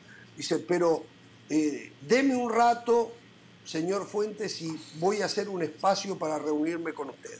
Se reunió Luis Suárez con José Fuentes. Luis Suárez ha conseguido algo fundamental para poder ir a jugar a Uruguay por tres meses. Y es que su familia ya le dijo que están dispuestos a acompañarlo. Que para Suárez es fundamental, ¿eh? porque en Brasil tenía cuatro equipos pero Suárez no quiso ir porque en Brasil el futbolista no tiene vida, vive arriba de los aviones, viajando de un lado para, para otro, jugando dos y tres torneos a la vez. Eh, porque no quiso ir a Turquía, que le ofrecían, eh, y ahora lo que está... A ver, hoy surgió la noticia del Borussia Dortmund. A mí me dicen que hay representantes que ofrecieron a Luis Suárez al Borussia Dortmund. Y en el Borussia Dortmund, por, el problema de, de, Haller, que le descubrieron un tumor en un testículo, eh, no lo vio con malos ojos a Luis Suárez para que fuera a jugar al Dortmund. Pero Luis Suárez no quiere moverse a Alemania. Lo que está esperando Luis Suárez, me dicen a mí, es la posibilidad concreta del West Ham. Eh, si no sale lo del West Ham en las próximas 48 horas, Luis Suárez va a jugar por tres meses, cuatro, hasta el Mundial. Eh, bueno, ahí está su amigo Steven Gerrard, ¿no? En el West Ham. Steven Gerrard. Correctamente, correctamente, correctamente. Entonces, este, Luis Suárez jugaría la Sudamericana. Jorge, pero, pero, pero ah, esa noticia que usted nos está dando es muy importante porque podríamos adelantar Suárez va a jugar en Nacional tres meses porque en enero juega en la MLS en Estados Unidos. esa información no la tengo, pero es una deducción que yo ya hice ayer, José. Exacto, ¿eh? se da cuenta, claro, si es que quiere ir. Si no se arrepintió después de ver al Inter. Bueno, eso, bueno, primero tenemos que ver si es el Inter. Hoy está Wayne Rooney en el DC United el DC también. United, y hay que ver el nivel que muestre Suárez en el Mundial que a lo mejor lo mueve para decir sí lo quiero. Bueno, Wayne Rooney siempre ha tirado muchísimos elogios ¿no? para Luis Suárez. Si usted piensa que el Inter Miami es disfuncional, ojo con el eh, DC United, ¿eh? construyeron un estadio y no terminaron el techo. O sea, ojo con el DC United. Sí, también. A ver, lo, a ver, si dejamos volar la cabeza, a mí me hace sentido. Ayer Jorge Más, el propietario del Inter Miami, reiteró que él espera poder algún día tener a Leo Messi en el equipo. Em, Luis Suárez dice, yo arreglo y una vez que en mayo culmine el contrato que a Messi lo liga al Paris Saint Germain, también se viene conmigo. El tema es que con el equipo que tiene hoy el Inter Miami, eso le Una vez que lo Tienen que armar o Si no lo vieron, una vez que lo vean, no. Tienen que armar un equipo nuevo. Tienen que armar. no, Hay que tener valentía, ¿eh? Hay que tener valentía para ir ahí. Ah, pero ¿Eh? Eh, Jorge, Richard, Caro, usted pone a Messi y a Suárez y usted nada más ordena un poquito al equipo, no hay que ser mago, ¿eh? usted no, no, no, no, no, no, no, no, eso no es verdad. Si no, perfilar el cuerpo, los laterales. Eso no es verdad. No, no, por, por favor, José. No creo que sea tan fácil. Pero, pero, ojo, ya, ya, ayer compitieron contra el Barcelona. En la que el fútbol se ganaba con la camiseta de la MLS. ¿Cómo, Richard? Igual. ¿Qué dijo José, perdón? No, que usted dice que no acomodan el cuerpo y todo eso tiene razón, pero anoche compitieron contra el Barcelona, un equipo de otra eh, categoría. el Inter Miami va a competir contra equipos mejores, sí, pero de la MLS. Con Messi y Suárez, ustedes me dicen que el Inter Miami no sería contendiente. No, va a mejorar, va a mejorar, pero hay que hay que arreglar. Trajo al. Como hoy Guardiola, que después, hoy Guardiola me dio la razón. Hoy Guardiola me dio la razón. Al City. Eh, pero bueno. Este, mm. eh, señores. Es por un tema, eh, eh, para, para, complementar, Jorge, es por un tema hasta de autoestima del jugador. O sea, yo no puedo pasar de entrenar con los mejores a pasar con, jugadores que no, no, importan absolutamente nada sea, es una cosa que, eso es como, mira, te voy a dar apartamento, e, esos contratos de jugadores, no, no sé si va a ser el caso así de Messi, pero dice, te voy a dar apartamento, te voy a dar carro, bueno, te voy a dar un equipo medianamente competitivo, un equipo que, que, que, te provoque entrenar con ellos, porque si no es prácticamente algo, está bien, está bien que sea para el retiro, pero no para, para dejarlos en el olvido.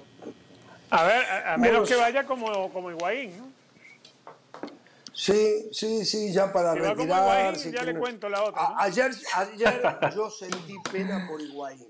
Sentí pena por Higuaín, un hombre que llegó a donde llegó, que estaba enfrentando un equipo con jugadores donde él, del nivel donde él supo estar y que estaba rodeado de los actuales futbolistas que integran el Inter Miami, se murió de soledad el pobre Pipa Higuaín, que ha sido criticado muchísimas veces, yo creo que muchas veces injustamente, pero ayer en una vuelta lo vi correr, llegó a una pelota, la agarró, le cayó uno, le cayó dos, le cayeron tres del Barcelona y no se le arrimaba absolutamente nadie de su equipo para hacer el pase de seguridad hacia atrás, por lo menos. Ya no sabía para dónde arrancar, estaba rodeado, estaba sitiado. O sea, hay cosas que son tan básicas en el fútbol que si ves un compañero solo, te tenés que salir de cualquier libreto, si es que tienen un libreto, e ir a darle una claro. mano. E ir a darle una mano. Totalmente. ¿Sabe qué es lo peor? Sí. Que Higuaín de alguna manera ya está acostumbrado. Él lo vivió con la camiseta del Real Madrid. Higuaín fue titular en aquel 6 a 2. Aquel 6 a 2, el baile en el Bernabéu. Ahí jugó Higuaín. Pobre Higuaín habrá pensado, uff, me comí 6 aquella vez y hoy otra vez 6.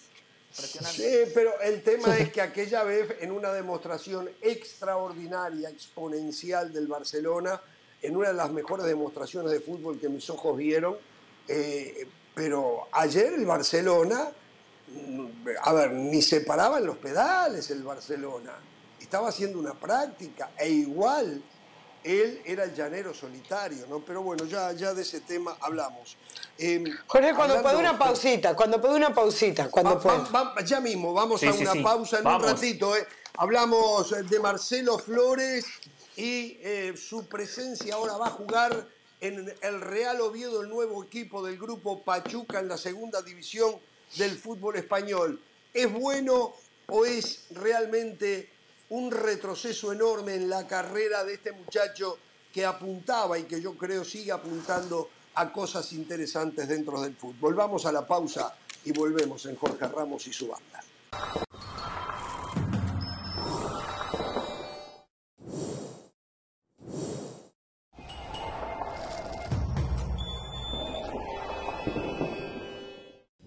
Seguimos en Jorge Ramos y su banda. Recuerden que ESPN Plus tiene todo lo mejor del mundo del deporte. Ahora vamos con Pilar Pérez para ver qué hay en el mundo de otros deportes. Adelante, Pilar.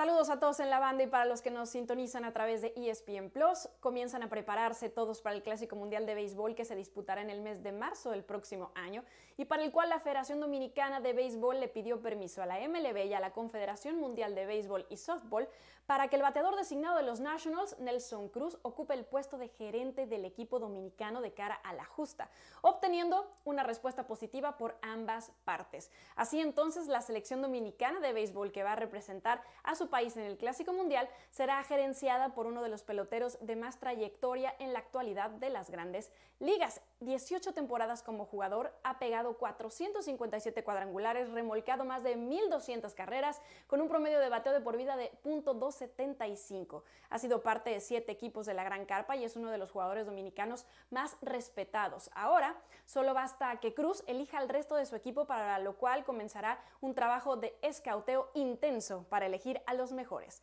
Seguiremos informando al respecto, pero por lo pronto la invitación para que a partir del 12 de agosto no se pierda toda la acción de la liga por ESPN Plus. Ya arranca la temporada 2022-2023 y ya sabe que usted solo la puede disfrutar aquí.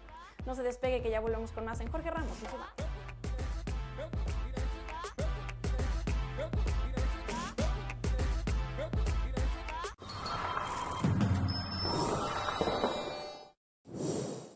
Para celebrar los precios sorprendentemente bajos de State Farm, te invitamos a disfrutar un nuevo episodio de Jorge Ramos y su banda. Disfrútalo y luego comienza a ahorrar con el seguro de auto de State Farm. Contacta hoy mismo a un agente llamando al 1-800 State Farm. Como un buen vecino, State Farm está ahí.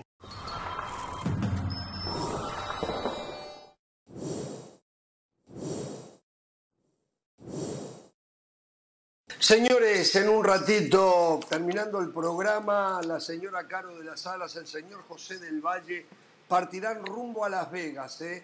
porque van a estar en la gira del Real Madrid. Sí, este programa ha hecho un presupuesto exclusivo para la gira del Real Sí. Madrid. Después nos llaman antimadridistas a nosotros, ¿no? Nos dicen, bueno, yo tuve Claro. que firmar ¿eh? para que el presupuesto fuese aprobado. ¿eh? ¿Estoy congelado? Le pregunto a la producción. No, no, no. Lo vemos bien, Ah, lo vemos bien. Perfecto. perfecto.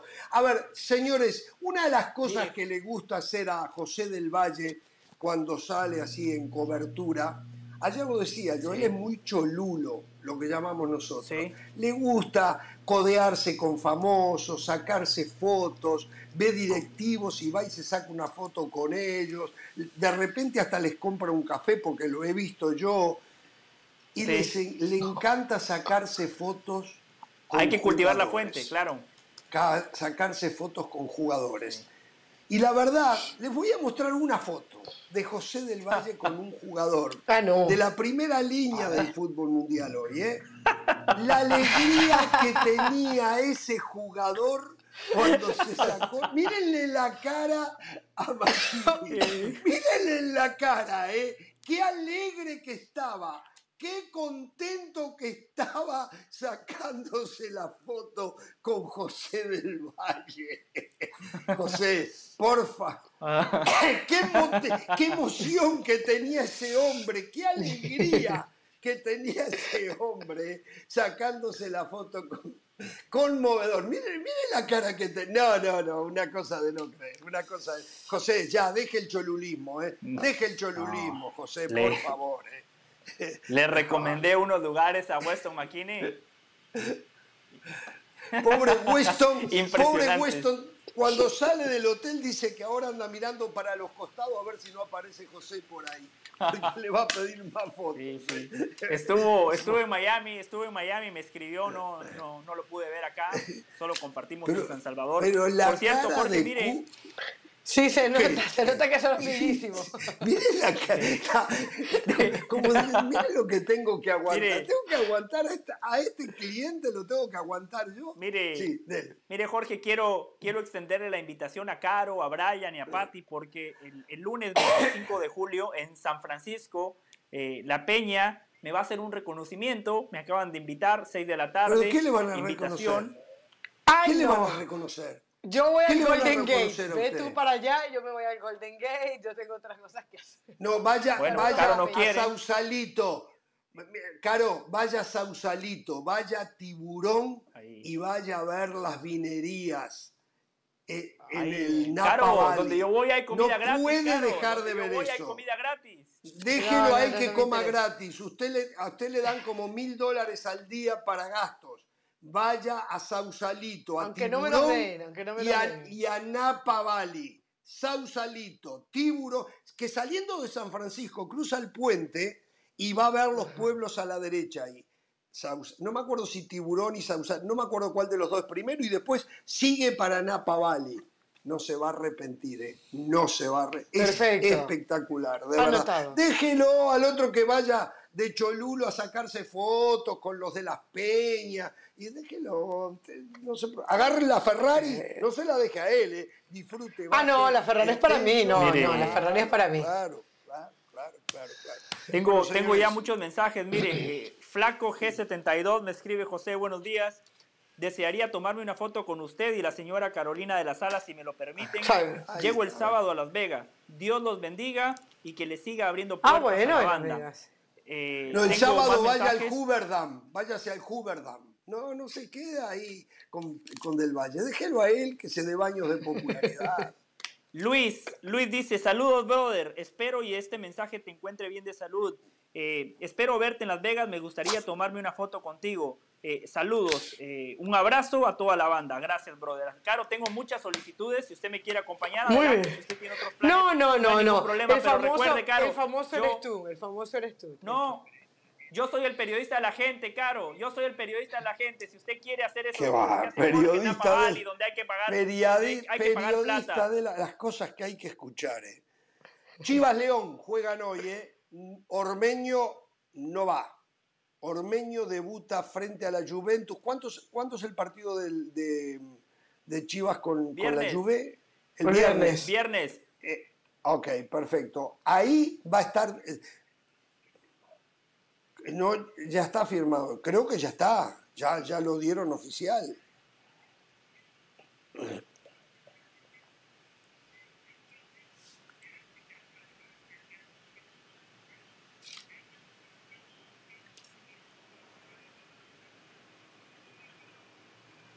Qué malo, Richard.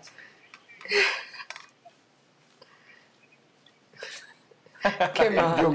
Yo- por favor, eh, eh, la verdad que, bueno, este, Qué grande, Chivas- Richard, una sutileza que tiene. Un genio. Esta noche frente a León, el partido es a las 8 de la noche, hora del este, 8 y 5, no, no, perdón, 10 y 5 hora del este.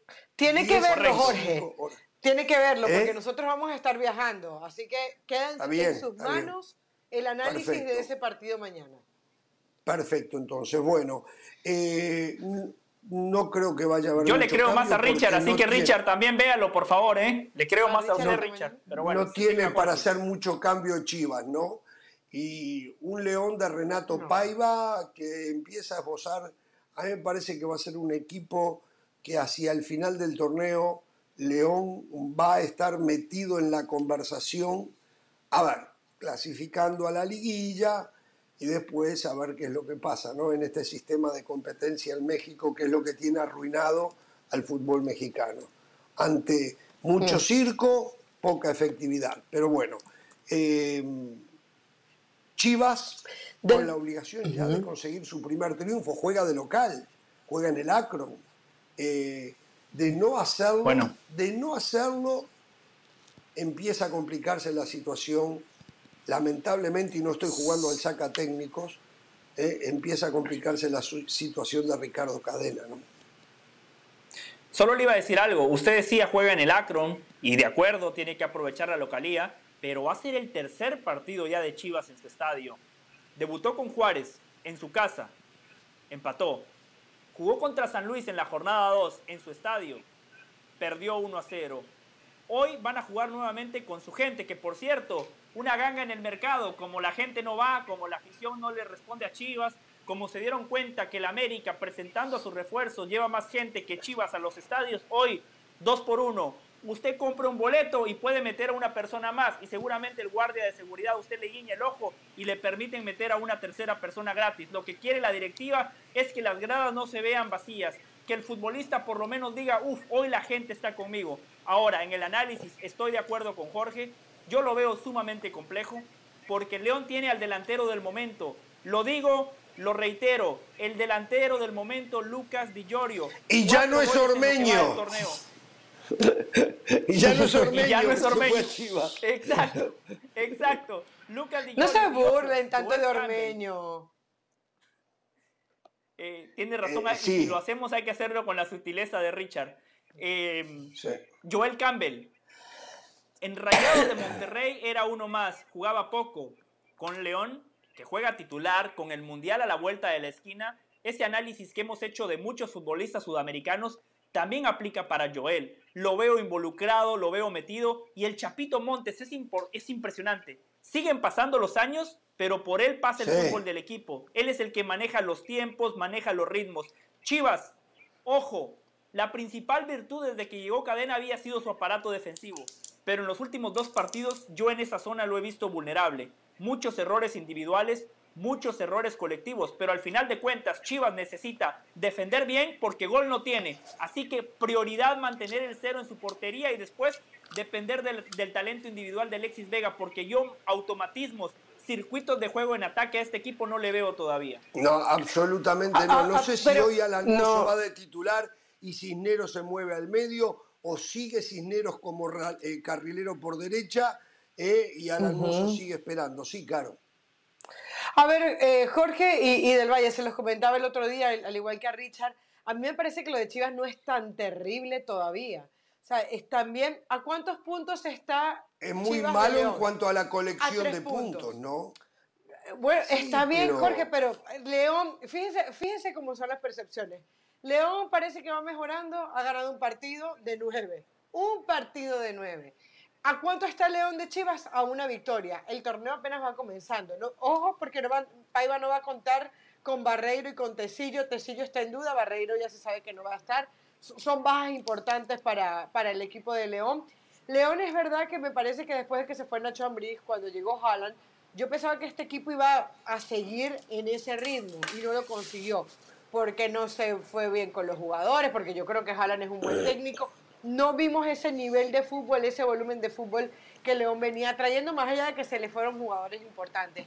Yo creo que, eh, no voy a decir Chivas es requete favorito, pero lo que nosotros vimos ante Santos, las, las opciones que tuvo Chivas, eh, lo no desastró. A ver, contra Atlético San Luis no jugó un buen partido, pero tampoco fue que el Atlético San Luis le pasó por encima. Yo creo, yo quiero seguir creyendo en este equipo de cadena que tiene cosas, pero lo que le, realmente uno se fija en Chivas y lo que le hace falta es el toque de gol. Eh, Chivas, después de que marcó el gol el otro día. Generación y toque. generación y toque de gol. Genera bueno, no, pero Generación tiene, mire, después de que marcó gol González el otro día eh, en el partido ante Santos, el equipo jugó muy bien, estuvo más cerca del 2 a 0 que el 1-1 que llega terminando, llegando después del de, Mudo Aguirre. Entonces yo digo, vamos con pausa, yo no creo que el sacatécnico debería merecer un espacio en este momento en Chivas, porque no, porque no, yo creo, yo mm. creo que un empate sigue dando cosas para pensar que Chivas se puede meter, no en los playoffs, puede hacer algo más de lo que hemos visto. Tiene Alexis Vega, Jorge. Alexis Vega es un jugadorazo. Bueno, es, la carta de, es la carta de Chivas, ¿eh? Que no se refríe, que no eh, venga un ventisco que lo complique Alexis Vega, porque Chivas, no se renuncia al partido, me parece a mí, ¿no? Bueno, bueno de todas maneras no veo tan mal a Chivas.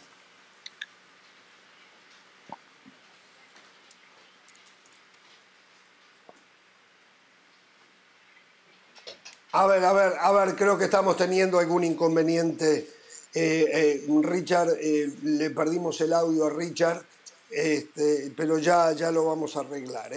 En definitiva, Chivas es Chivas, necesita comenzar a sumar de a tres.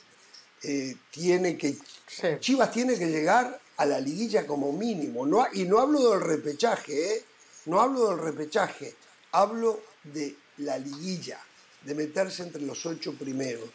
Menos que eso es fracaso, to, to, to, to, tote, como dice don Manuel Lapuente. ¿eh? Eh, estamos de acuerdo, ¿no? José. Por supuesto. Y, Caro.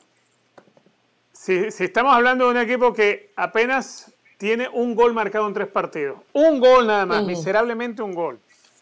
Si empatan en este próximo partido, estaríamos hablando que de 12 puntos tendrían tres nada más. Tres puntitos de 12. Si bien las noblezas y las bondades del torneo mexicano le, pueden dar para meterse, así sea agachándose, agateando para meterse a, los playoffs.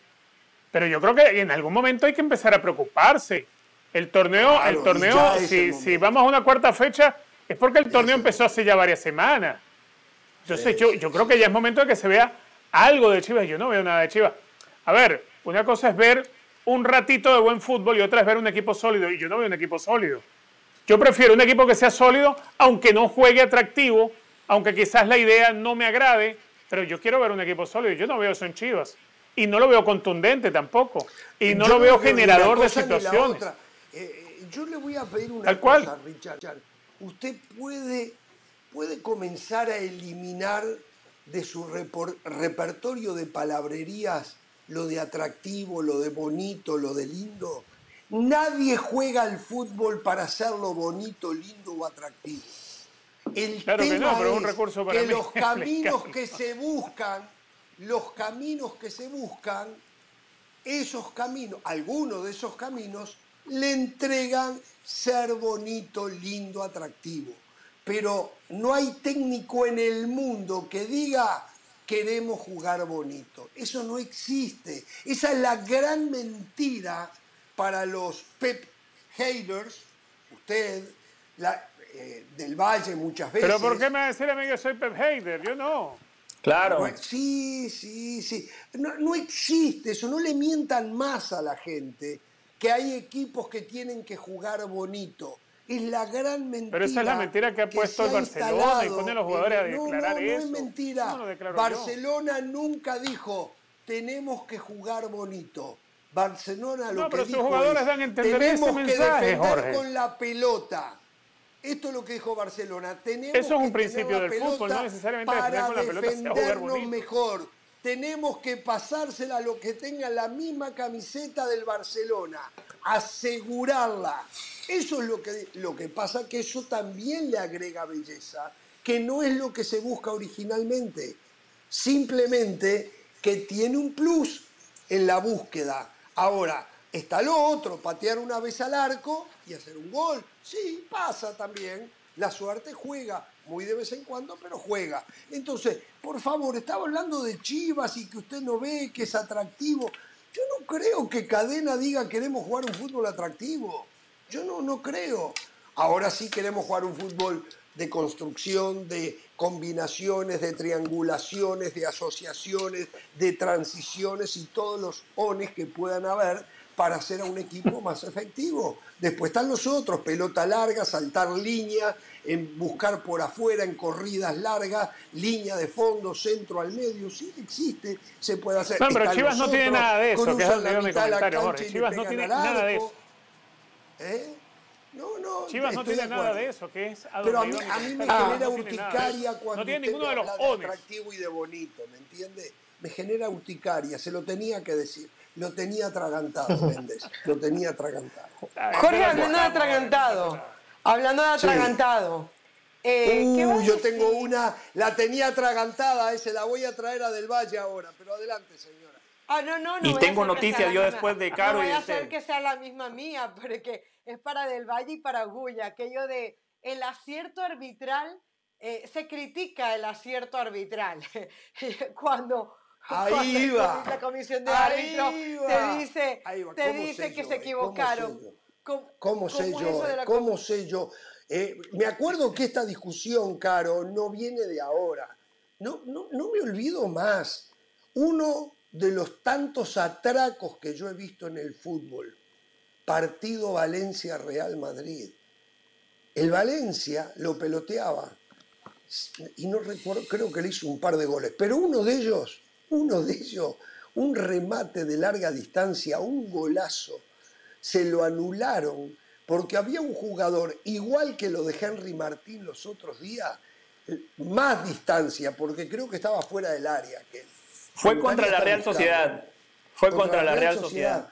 ¿Eh? Sí. Entonces se lo anularon porque ese jugador, que estaba a tres metros del arquero, le obstruía la visión. Los otros Bien días anulado. se repitió, los otros días se repitió en el golazo de Fidalgo.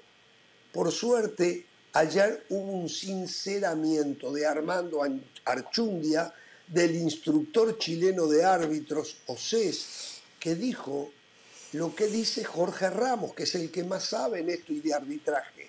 Más allá que yo no tengo un asesor como otros que se jactan de tenerlo. Y, y me consta a mí que es un asesor que tendría que cambiar de alumno, no el alumno de asesor. Y yo me ofrezco para ser alumno del asesor, ¿eh? de Jorge Ferro. Yo me ofrezco.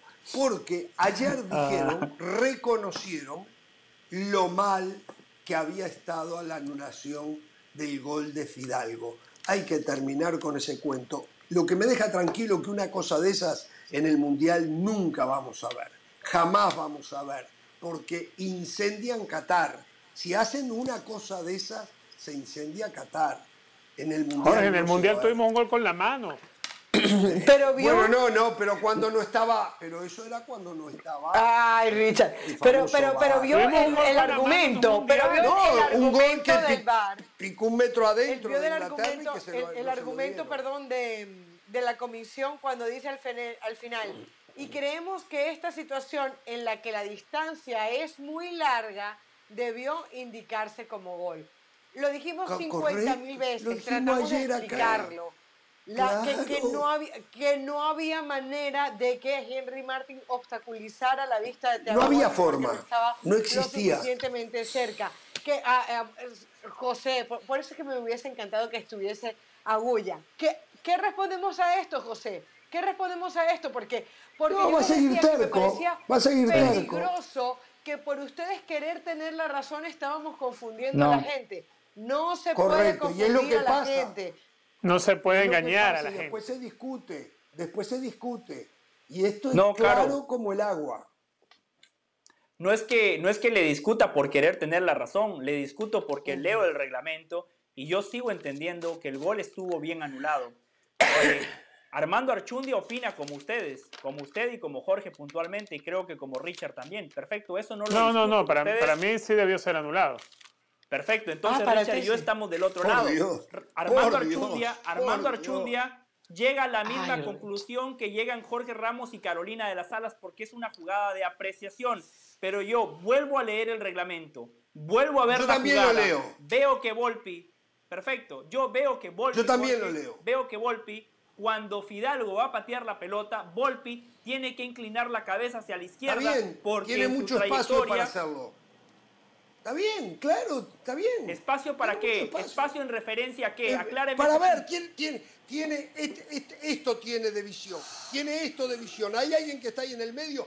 Vamos a suponer que usted no tiene ni forma de poder comprobarlo, pero vamos a suponer que está en la trayectoria de la pelota. Henry Martín tiene un montón Sí. de espacio, pa- no solo espacio, espacio y tiempo, ¿eh? Tiene espacio y tiempo. Ese reglamento, el espíritu es para cuando un futbolista le salta, lo obstruye adelante, no lo- o, o no le salta, lo obstruye adelante, se le para, pero adelante acá, no adelante a tres metros como No, no, está. no. Esa ya es una no interpretación existe. suya. Usted ya le está poniendo metros. El reglamento no habla Hay de espíritu. El reglamento no, no claro, habla de eso. Pero No, hay no, no. espíritus No, en no, el reglamento no. que cuando usted le conviene lo, con- lo reconoce y cuando le conviene lo desconoce. Hay No, no, pero usted se da cuenta, usted ya le está agregando cosas al reglamento. Yo le digo que leo el reglamento y veo que entre la pelota y el guardameta está el delantero, que al momento del toque está en posición adelantada. Primer argumento. Segundo argumento, ese futbolista que está en posición adelantada, para mí interfiere en la trayectoria del guardameta, en la el especialista ya que dijo que no. Que reitero. El especialista, es el que Jorge, estudió, el que hizo cursos, el que tiene 40 años haciendo arbitraje, ya dijo que no del Valle, que está mal. Pero el Jorge, especialista en la jugada tiene pero- que ser el arquero pero- porque es el que está obstaculizado por la jugada, no el que no estaba atajando. Un arquero es el que sabe lo que pasó ahí. ¿Y qué va a decir y- Jorge, Lo dije, lo dije. Ese- y ese ni protestó suyo- Volpi, ni protestó Volpi. Fíjese- no protestó. Fíjese el argumento sorprendió. suyo, el argumento suyo, lo que usted me acaba de responder, el que estudió, el que tiene 40 años de trayectoria dice lo contrario. ¿Cuántas veces usted ha escuchado explicaciones de árbitros que como Archundia tienen el título de árbitro, que tienen una trayectoria de Sí, es 40 verdad, años que usted es tampoco tiene en el arbitraje y usted no está de acuerdo con ellos? Entonces, no utilicemos a Armando Archundia como que es la palabra sagrada ni a Bricio, ni a Codesal, ni a nadie. Tomemos el reglamento y después entiendo perfectamente que usted, Carolina, tengan otra interpretación. Entiendo que en la misma jugada todos lleguemos a conclusiones distintas porque es un juego de apreciación, porque es una jugada de criterio. Yo nada más le digo que yo vuelvo a ver la jugada, veo el reglamento y no estoy ni de acuerdo ni con usted, ni José, con Caro, ni con Armando José, Archundia. pero a ver, a lo, que yo, a lo que yo quiero llevar es que no nos puede, cuando veamos una jugada de esa, no nos vayamos a la letra. Ya la letra la conocemos. Exacto, sabemos que la el reglamento tiene un Tenemos que espíritu. irnos a la cancha y lo que físicamente, no, a lo que físicamente nosotros creamos que es lo lógico, a la lógica, vámonos a la lógica. Y en la lógica vamos a encontrar la respuesta y la respuesta te dice que no hay manera que un punto B, que está tan lejos del punto A, interfiera en toda su panorámica. Es así de No. ¿Cómo no? Eh, a ver, y Claro una prueba sí, de ello claro es, que sí, es que no tiene que estar a medio metro, puede estar a y 5 Richard metros, Méndez, 10 metros. Una No tiene que prueba estar, de eso porque no ve de es dónde sale la un pelota siquiera. Muchacho, una prueba de eso es que el único, como dijo Richard Méndez, el único que sabe si lo obstruía o no es Volpi. No lo sabe ni Del Valle ni Jorge Ramos. Volpi. Volpi no dijo ni esto. Era gol, era Bueno, pero, golazo, a ver, ni ¿y protestaba. cuántas veces hay jugadas en Cuando las le cuales- dijeron en lo las que cuales le dudamos dijeron, penal y no se él protesta? se sorprendió. ¿Eh? ¿Cuántas veces hemos visto jugadas donde nosotros dudamos de penal y creemos que es penal y los jugadores no reclaman la decisión arbitral, aun cuando después se Pero demuestra que no lo fue? Acá O sea, es un no, tema puntual de así, la o sea, que el- que el- percepción de un que el jugador jugador. respete al arbitraje y no vaya me reclamando no obstruyó. significa que no haya existido. Ah, para Volpi no lo obstruyó. Por eso no protestó.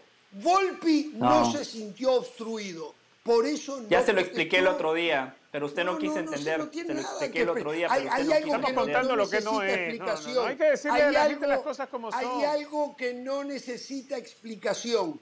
Es ver a Volpi que acepta que fue un golazo, que nada lo obstruyó, que no tiene un Le hago una pregunta. razón Le hago una pregunta. Le hago una pregunta. Desde su posición, Thiago Volpi sabía que Henry Martín estaba adelantado. No lo sé si sabía. No. No, lo sé No, si no sabía, es imposible. No Es tiene cómo imposible. saberlo porque no puede ni Es ver la jugada. ¿Cómo que no puede responderme? No, no, no sé si sabía o no sabía. Muchas veces No, no sabía. Los, los jugadores inmediatamente. Es que la panorámica eso, del ¿no? arquero, a ver, a ver si entendemos. La panorámica del arquero es la del que le está obstruyendo delante de él. Pero él no está, el arquero no está de un lado de la cancha para ver si hay fuera A de mí me lugar. encanta. A Esa mí me es la encanta diferencia. que- Por eso el arquero que no te va a de decir que del fuera de lugar en esa acción. Porque el arquero que está en una del posición Valle- frontal. Le pueden estar obstaculizando la mirada, pero él no está al tanto que ese jugador esté en posición adelantada. Para eso tendría que estar de un lado de la cancha y no A en el arco. Del Correcto. Valle recién ninguneó al arbitraje, a los árbitros. A los No, no, no los ninguneo. Yo digo que yo puedo llegar a una conclusión distinta a la de ellos, que no es Está bien, pero usted viene acá y cuando Jorge Ferro le dice algo, usted muere porque Jorge Ferro se lo dijo y no utiliza la misma vara para Jorge Ferro, No. que es un extraordinario exárbitro, No. Eh, que lo que usted está utilizando para otros que también son No. instruidos. O sea, eh, de Le- nuevo, le- le acomodar cuento. el cuerpo, ¿no? Según venga, acomodamos el cuerpo. ¿Se da cuenta? No, no, ¿Se da le cuento. cuenta? Le cuento, yo cuando recurro a Jorge Ferro no recurro para que me diga qué es lo que yo tengo que opinar. Cuando yo recurro a él es cuando tengo una duda en la regla y en la aplicación de la misma. Para eso recurro a él, para que me explique cómo funciona la regla, cómo hay que interpretarla y en base a eso, en base al conocimiento que La me regla- vengo y doy mi punto de vista, que no es lo mismo. Es como cuando yo hablo con un técnico. Está bien. Yo puedo hablar con Marcelo Gallardo y le puedo preguntar, Marcelo, ¿cómo ve esto? Pero yo tengo una visión distinta a la del fútbol. Después yo no vengo y repito lo que me dijo Marcelo Gallardo, pero sí me gusta esa, esa retroalimentación. A mí me gusta conocer puntos de vista distintos a los míos porque después yo paro la pelota y digo, como con usted y Caro en esa jugada puntual, yo analizo y digo, ¿tienen razón? les doy el beneficio de la duda, analizo y después digo, no, la verdad que no tienen razón porque la regla es esta y yo opino lo contrario, pero no los descalifico. A ver, usted opina contrario al- a, lo que opinamos la mayoría, porque esto ha sido mayoría, ¿eh? Me acuerdo los Bueno, el árbitro, el árbitro que estaba en la cancha No, el, y el que árbitro en dio la el gol. No, no, perdóneme, perdóneme, perdóneme. El árbitro dio el gol. Después, Sí. empujado por el VAR, le dicen, mira Eso. que está en la línea, mira. Él, yo no sé No. qué tan seguro estaba el árbitro. ¿Cómo que no? El árbitro dio el gol. ¿Me No. va a negar que el árbitro el dio el gol?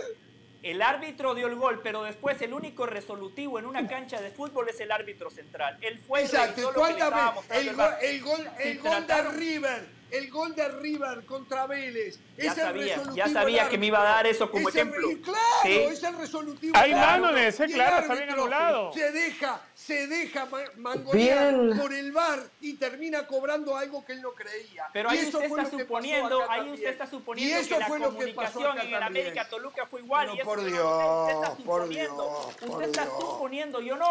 Una vez que el VAR usted está llama, suponiendo- este- estemos claros usted en está algo. suponiendo que la, que la visión de Volpi estaba obstruida. Usted está Estemos claros en algo. Que la visión No, de Estemos claros está en llevando otra cosa. Una no, vez que veo, veo la y sí está en No, si hablamos de suposición. Escuchen bien algo, eh, escuchen bien algo. El Vamos supositorio, claro digo, la suposición suya es. Por Dios, eh, por Dios, por Dios. por Mire, Dios.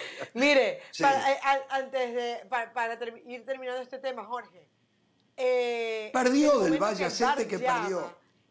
No, en no, el tema, cuando el VAR llama al árbitro, ya lo está condicionando. Tengamos claro eso. De hecho, creo que, que en ese análisis que hace la comisión de arbitraje dice, el Sí, VAR se equivocó en llamar al principal. El- una vez que el VAR llama al central, le crea la duda, se la Correcto. siembra, condiciona, y no solamente Correcto. porque el árbitro se deje condicionar, sino porque hay un grupo de personas, que no es solamente uno, cree, considera que es tan obvio, claro y manifiesto que el árbitro debe echar para atrás. Por eso va a ser muy difícil que después de que el VAR llame, el árbitro diga una opinión contraria a la por la cual el VAR lo está llamando. Entonces, evidentemente aquí el error fue del VAR, no fue del principal. Bueno, eh, a ver, Jorge, eh, hablando de Gallardo, lo, que, lo que dijo, lo que dijo Gallardo. A ver, no tengo claro, ¿qué dijo? Gallardo enojado, ¿no? Sí, sí, bueno, eh, básicamente, a, ver, mis compañeros me ayudarán si la tienen. Hablamos del técnico de River Plate, Marcelo Gallardo, claro. que habló. Todo el mundo sabe quién es Marcelo Gallardo. No, pero decimos Gallardo. Gallardo es un apellido. Marcelo Gallardo. en Europa no lo ah, conocen, claro, no. Está bien, diga Marcelo Gallardo, ah, el técnico de River, no Bueno, en Europa no conocen que es Chivas el equipo que juega con puro mexicano y no el Exacto. Eh, en Europa también. viven en su burbuja. viven en su en su cloud, como burbuja. Su, burbuja, o Nube. Nube. En su nube. Nube, nube, en su nube. Sí, a ver, cuéntenos, Caro, que nos tenemos que ir a la pausa. Bueno, es que no sé si, eh, si, si el tema de Gallardo es tan bueno como el de Pep Guardiola, pero básicamente lo de Gallardo, que dijo que bueno, que en el momento que sacaban a un técnico, también deberían eh, evaluar el trabajo de quien lo contrató. A mí me parece un poco extremista lo de Gallardo, es como, como decir que a un jugador no se le pague porque no marca goles o, no se le marque, pero sí es verdad que habla que hay una, eh, eh, aquella frase, el, el, técnico es el único que tiene la maleta detrás de la puerta, eh, es, totalmente cierta y cada vez se abusa más de eso. A Gallardo no lo han sacado porque es Gallardo, pero hoy se habla de una crisis en River Plate, como si nada de lo que hubiese hecho Gallardo sirviera. A ver, es normal, es muy difícil que un equipo se mantenga siempre en el mismo nivel. Él dijo literal estas palabras, no van a encontrar crisis donde no las hay. Pero si Gallardo no tuviese todo el, eh, background que ha venido recolectando en River en los últimos años, ya lo hubiesen sacado. Porque, porque no y seguramente, si tuviéramos el saca técnico acá, seguramente ya estarían corriendo. Bueno, no, Pereira no permitiría eso. Pero es verdad. ahora, ahora, yo estoy de acuerdo en lo que dice Gallardo. Un directivo se puede equivocar una y hasta dos veces en un técnico pero cuando se echan técnicos y se echan técnicos, los problemas no son los técnicos, el, problema está en otro lado. Y los directivos tienen que identificar el problema o tienen que dar un paso al costado porque no están en capacidad de elegir al técnico adecuado para el tipo de plantel que tiene. O sea, Gallardo, Gallardo lo que está haciendo también es em, eh, manejando el tema de que siempre el técnico es el culpable, o no del Valle a los técnicos hay que correrlos, según usted, ¿no? Claro. Claro, hay algunos técnicos que hay que echarlos, por supuesto, pero eh, también tiene razón Marcelo Gallardo. Hay muchos directivos que cuando echan al técnico también se deberían de ir, como Ricardo Peláez, que le quiere hacer ver a usted, a Carlos, a ah. Richard y al mundo que el único que sabe de fútbol es él, pero echó a Luis Fernando Tena cuando parecía que su proceso todavía no había llegado a su fin, llevó a Bucetich, echó a Bucetich y después, como se dieron cuenta que se había equivocado, ya ni lo tomaron en cuenta para echar al año y para poner a cadena, pero él sigue ahí. ¿Por qué? Por el cheque, pero bueno, tema de cada quien, ¿no? Pero a veces cuando el desastre es tan grande y no puedes echar un técnico, sino tendrías que echar a 10 o echar a, 40 jugadores, echas a alguien como Gerardo Torrado y pones algo que no va a cambiar nada, sino que termina siendo una figura decorativa, como un cuadro ahí en la pared. Jorge, bueno, eh, noticia importante, Noticia importante, le hemos venido dando seguimiento al tema de El Salvador, la injerencia del gobierno. Yamil Bukele, el presidente del INDES, acaba de ofrecer una conferencia de prensa y dijo, esta noche habrá reunión del Consejo Directivo del INDES y se nombrará la comisión normalizadora que llegará mañana a las instalaciones de Fast Food. Pero es una comisión normalizadora nombrada por el INDES y no por la FIFA. Después, dice, después dijo, no nos interesa el fútbol nacional, más allá que apoyar a la estructura. Los que van a solucionar el tema del fútbol son los mismos miembros de la Fast Food. Una comisión normalizadora nombrada por Indes toma posición de la Fast Food a partir de mañana. Eso recalcó y dijo, FIFA no reconocerá ninguna comisión normalizadora. Ese no es problema nuestro, es problema de ellos, dijo el señor Yamil Bukele. ¡Uh, qué prepotencia! Bueno, Eh, Yamil, yo sé que usted ya le escribió a José del Valle, escríbame a mí si quiere también. ¿eh? Usted está faltándole el respeto al fútbol de su país. Yamil, habrán cosas para solucionar y para arreglar en el fútbol de su país, pero no le corresponde a usted. Y yo le pregunto, ¿cuánto sabe usted de fútbol, de organización de fútbol? ¿Qué sabe usted? ¿Por qué no presenta sus credenciales? ¿Por qué mete en un problema al deporte más importante del pueblo del Salvador? ¿Por qué no deja que la gente del fútbol solucione el fútbol? eh? No tenemos que ir a la pausa. Bueno, Dice Jorge, eh, para finalizar, sí. dijo, ¿puede haber sanción o no? El Salvador va a defender que no ha habido ninguna injerencia del gobierno, Indes no ha hecho nada. O sea, Buah, eh, puede haber sanción, increíble. pero como que no les importa. No les importa. Sí. O sea, desafían a la FIFA. Desafían a la Sí, FIFA. claro. Eh, Pero por eso, la la FIFA FIFA tiene todos sus de defectos sabidos atrás y por haber, La pero FIFA pri- FIFA, eh, prioriza los votos. Exactamente. El tema es que a veces que quieren, quieren hacer justicia tienen tantos defectos como tiene la FIFA y no sé si este es el caso. Exacto. Lo que sí sé Exacto. que no les corresponde porque hay consecuencias. Por lo tanto, hay que manejarlo de otra manera el tema. ¿eh? Nos vamos a ir a la pausa, muchachos. Vamos a hablar de Marcelo Flores y la llegada al, al Real Oviedo. ¿eh? Sí, al volver de la pausa aquí en Jorge Ramos y su banda.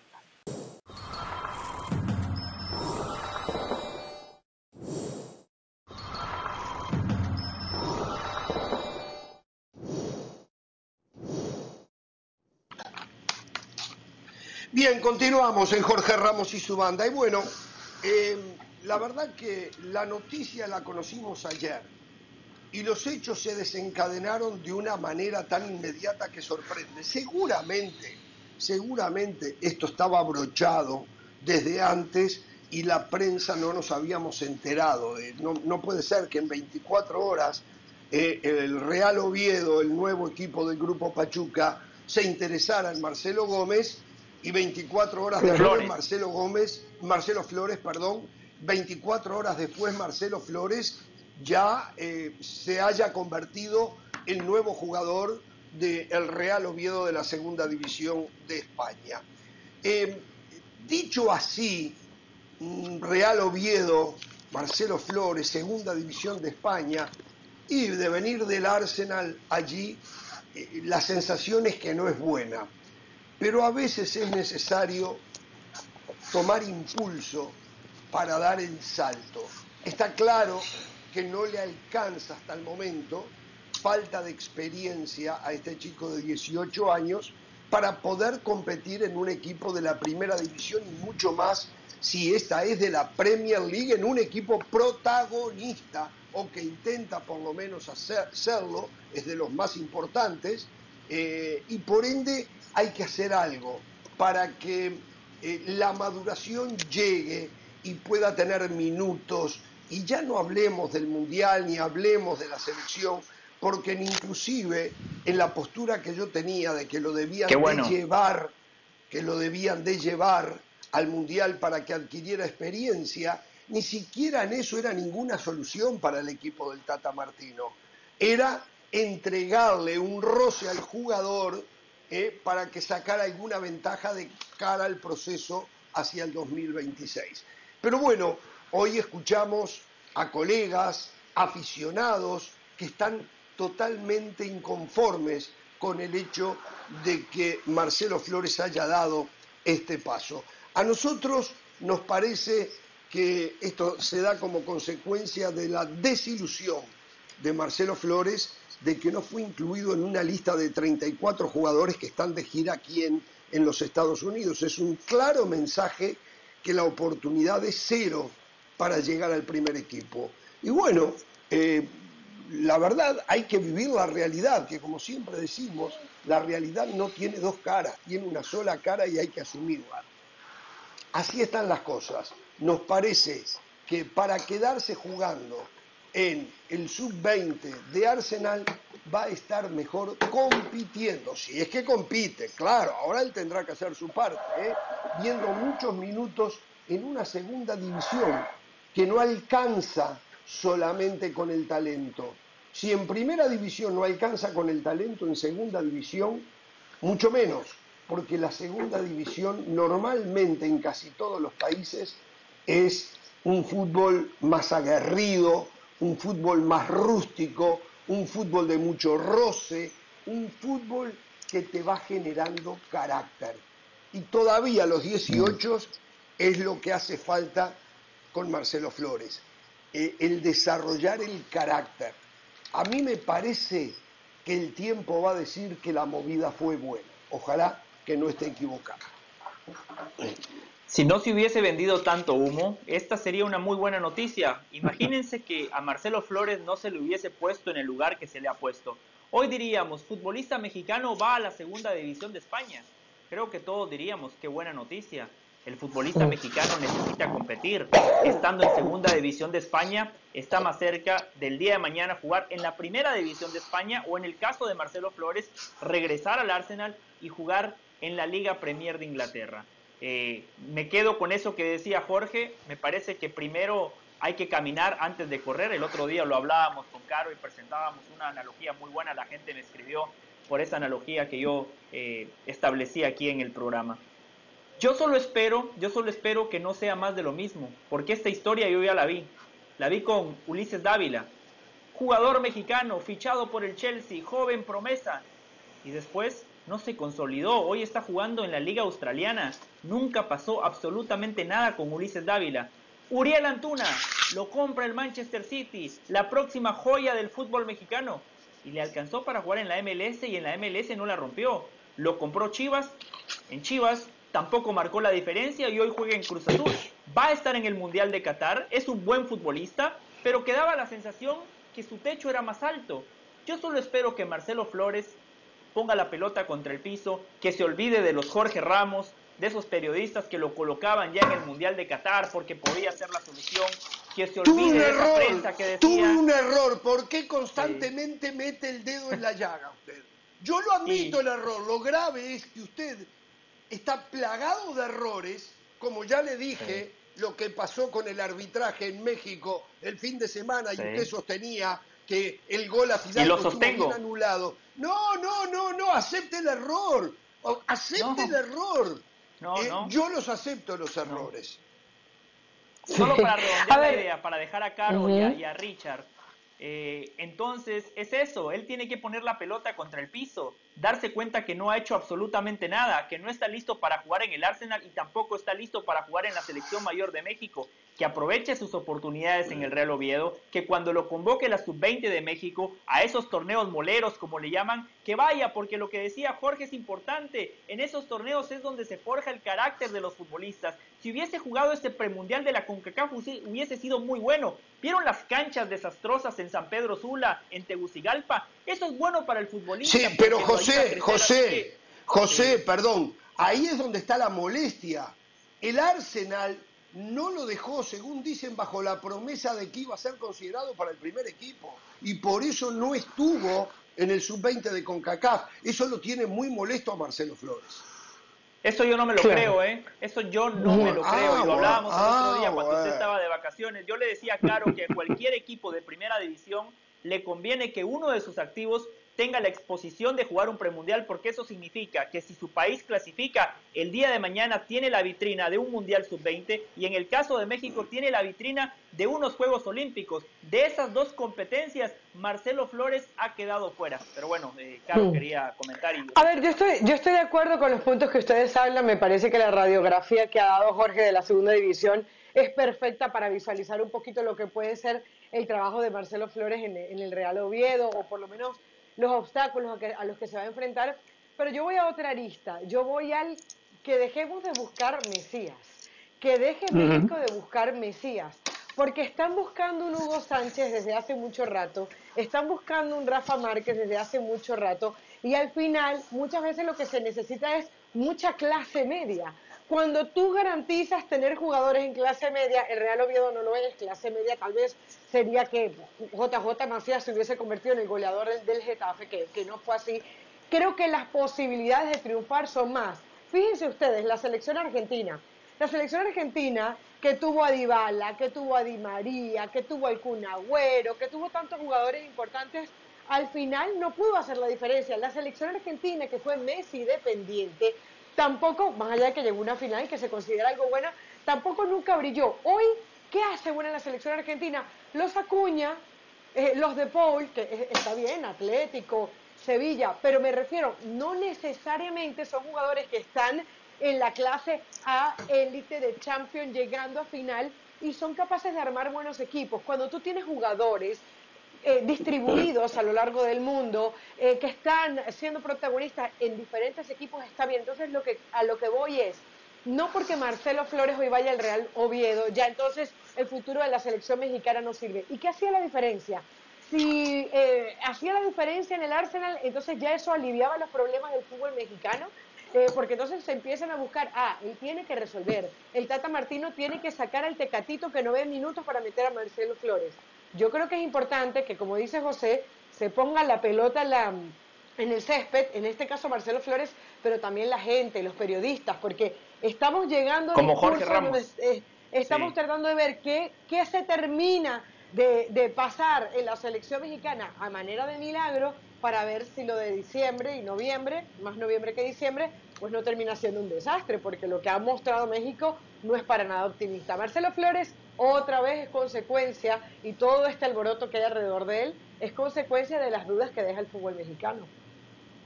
Hay algo muy importante que, que señala Carolina, ¿no? Y estoy 100% de acuerdo con ella. Dejar de buscarle Mesías al fútbol mexicano. Cuando Messi ya empezaba a romperla en el Barcelona, apareció Giovanni Dos Santos y todo el mundo se pensó que había un Messi mexicano y era Giovanni Dos Santos.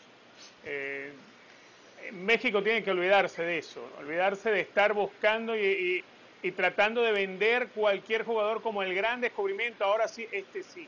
Estoy totalmente de acuerdo con eso. Ahora, el, el paso de ir a un equipo de segunda división eh, en España, hay que, hay que verlo y sacarlo con pinzas, porque para el jugador puede ser una forma de tratar de tomar impulso, como dice Jorge, y relanzarse. Pero ojo, ¿qué cosas puede aprender de la segunda división? A llevar golpes, a saber protegerse. En la segunda división de España no se juega ni comparación a la primera. la pierna es dura, y de verdad muy, muy dura. Eh, le va a servir a él para fortalecer el carácter, le va a servir a él para tener que luchar de una manera distinta por un puesto de titular, porque en el equipo sub-20 del Arsenal parece que la tiene fácil para ser titular quizá no lo suficiente haya sido su evolución como para pensar en llegar al primer equipo. Muchos casos similares, le voy a nombrar uno que me viene eh, eh, a la mente. Un jugador que salió del Barcelona, como Alejandro Márquez, fue vendido a la Juventus, uno de esos cambios para formar parte del equipo Primavera, era titular Perdón, del equipo ¿de quién está hablando? De Perdón, ¿de quién está hablando? De Márquez, de Márquez. Ah. Alejandro Márquez. Titular del equipo Primavera de la Juventus pero no tenía la proyección como para llegar al primer equipo. ¿Qué decidió hacer la Juventus? Bueno, prestarlo al Mirandés. Es suplente en el Mirandés de Segunda División de España. Sí, hace algún gol de vez en cuando, pero es suplente.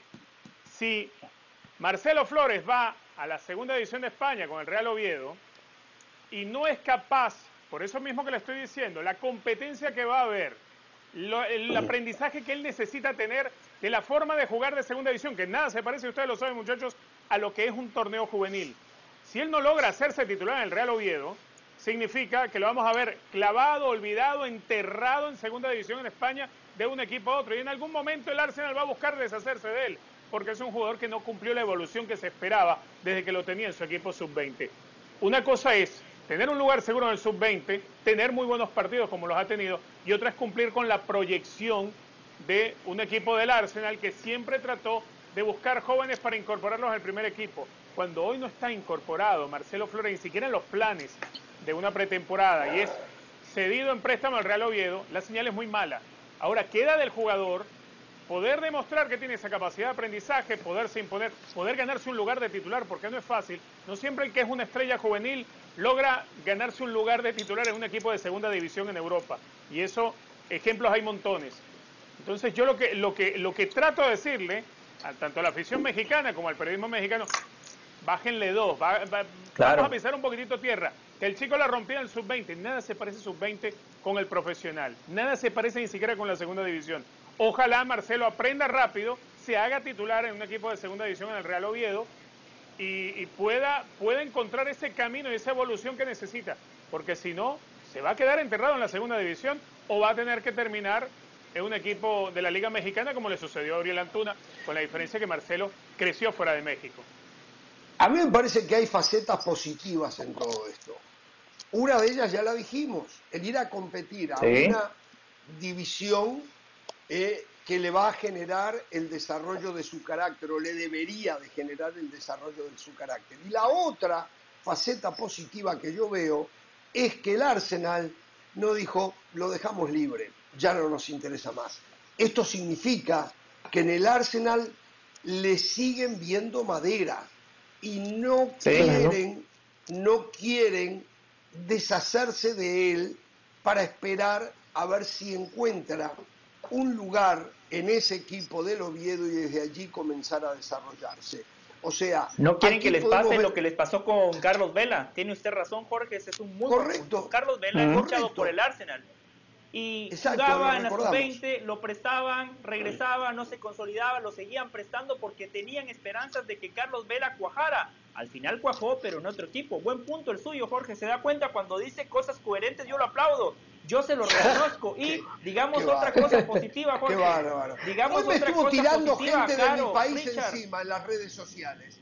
Hoy me tiró, que, a ver, la gente de mi país, uruguayos, que han escrito que no entienden cómo lo soporto a José del Valle. El amigo González, por ejemplo, él nos decía, y la verdad, la gente ya se pregunta cómo hago yo para soportar a José del Valle. Una prueba de eso es cuando me falta el respeto y dice, ¿se da cuenta? Cuando usted dice cosas con coherencia o algo así, entonces yo lo apoyo. O sea, Digo, no es una, eso falta, no es una falta de respeto. No, creo usted que es una No, eso no, no, no. O sea, para usted yo soy un incoherente, pero no es una falta de respeto.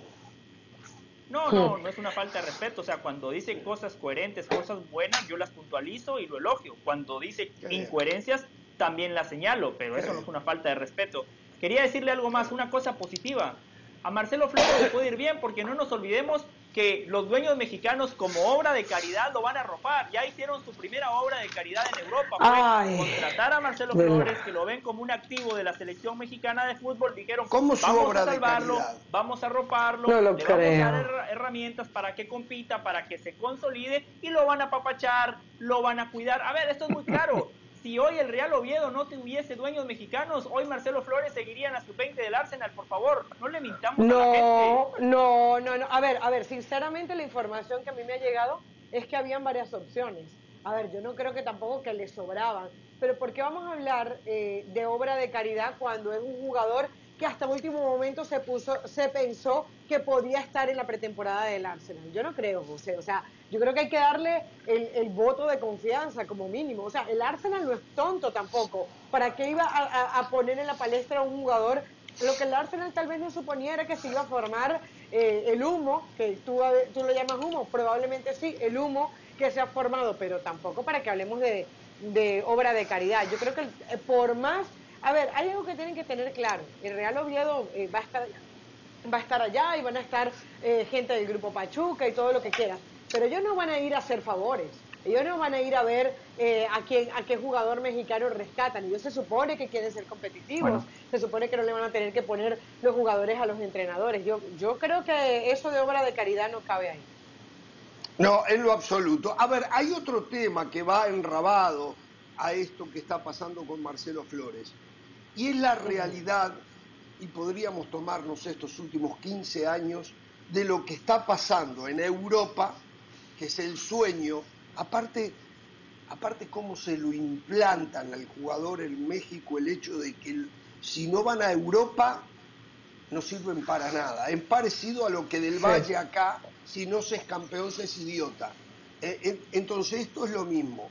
Entonces, es más, anoche en Picante, eh, cruzamos alguna opinión con Hugo Sánchez, porque para Hugo Sánchez, Jürgen Damm que haya dicho que su objetivo no es ir a Europa, sino estar en el América y triunfar en el América, es una actitud, no me acuerdo la palabra, pero derrotista. Conformista. o sea, conformista. yo no entiendo esas cosas. Cada cual en la vida se fija sus objetivos.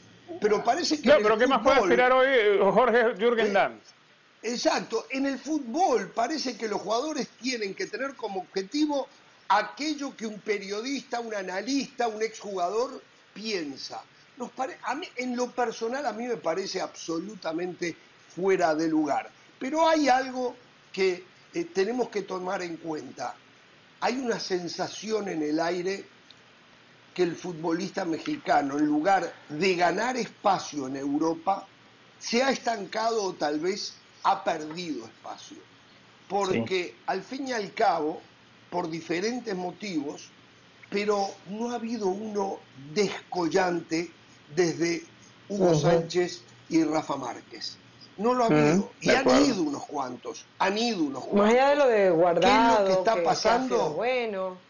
Bueno, lo de Guardado ha sido muy bueno, me olvidaba de Guardado. Lo de Sí. Guardado ha sido muy bueno. El respeto, no cualquiera se, se sostiene en Europa. eh, Se por hace los años que capitán se ha en el. Betis. Eh, eh, exactamente. ¿Cuántos pasan Pero- 10 años en Europa? Correcto. en Por lo tanto, han pasado mi 10 temporadas en respeto Europa? para Andrés Guardado, Pero- mis respetos. ¿eh? Pero, pero de- permítame terminar y los dejo que eh, elucubren alrededor de esta postura.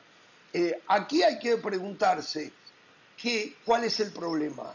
¿El jugador mexicano no tiene madera para triunfar en Europa? ¿El jugador mexicano no encuentra a través de la dirigencia del fútbol mexicano los momentos justos para partir a Europa? ¿O el jugador mexicano eh, escasea de formación por culpa de la mayoría de los equipos en México para después ir a Europa y poder sostenerse? No puedo ser contundente y a lo mejor ustedes tienen alguna otra idea más, pero hay una realidad.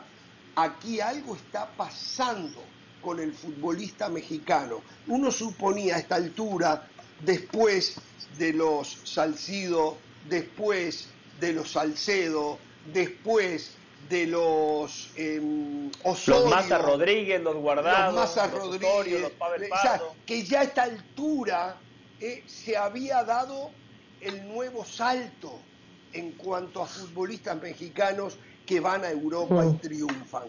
Hoy lo mejor es el machín, de repente, eh, lo de Gutiérrez no termina de ser, es más, yo había oído que el PSV Eindhoven estaba buscando de transferirlo a, a Gutiérrez. Eh, ¿Qué pasa con el futbolista mexicano? ¿Por qué? ¿Por qué es que no termina consolidándose? Uf, tendríamos que tener o hacer varios programas para, para eh, encontrarle respuestas a esa pregunta, Jorge, pero en líneas generales para mí al, fútbol, al futbolista mexicano le hace falta competir, porque no es por falta de oportunidades. A Raúl Alonso Jiménez lo fichó el Atlético de Madrid, lo fichó un equipo de élite, no le alcanzó, entrenó con el Cholo Simeone, se fue al Benfica, recién encontró su lugar en el Wolverhampton, un equipo medio pelo, un equipo de mitad de tabla en Inglaterra. ¿No es malo? No, no es malo, pero no le alcanzó para la élite. ¿Cuántas veces dijimos en este programa, el futbolista mexicano no es clase A? Y aquí voy a lo que decía Caro. Quizás hoy por hoy ni siquiera hay muchos clase B. Guardado, Mm. esa gran trayectoria que coincido con el, con el nombre que miraban ustedes, pero es un futbolista de reparto.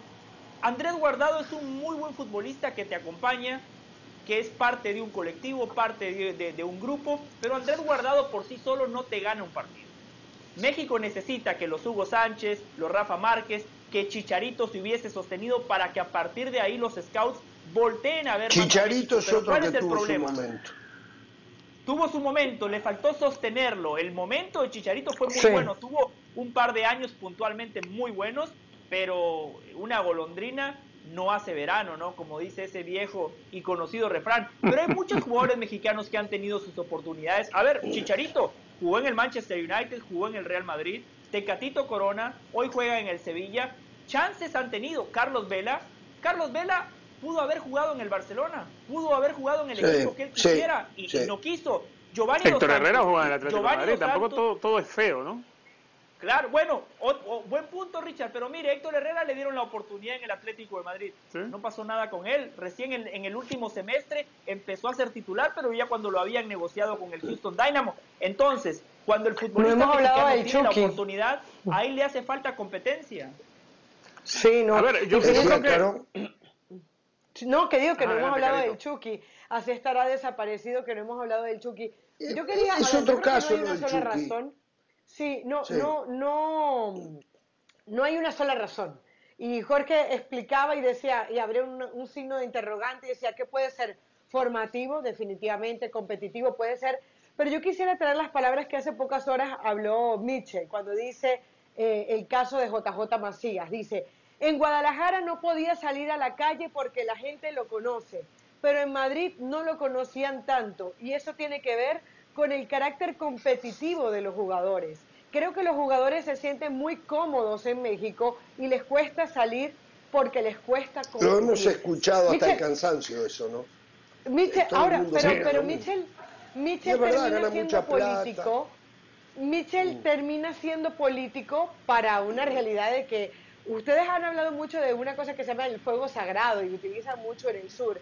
Y a veces uno hasta se ríe y dice, ah, es un poco de, de ego el tema este que se habla.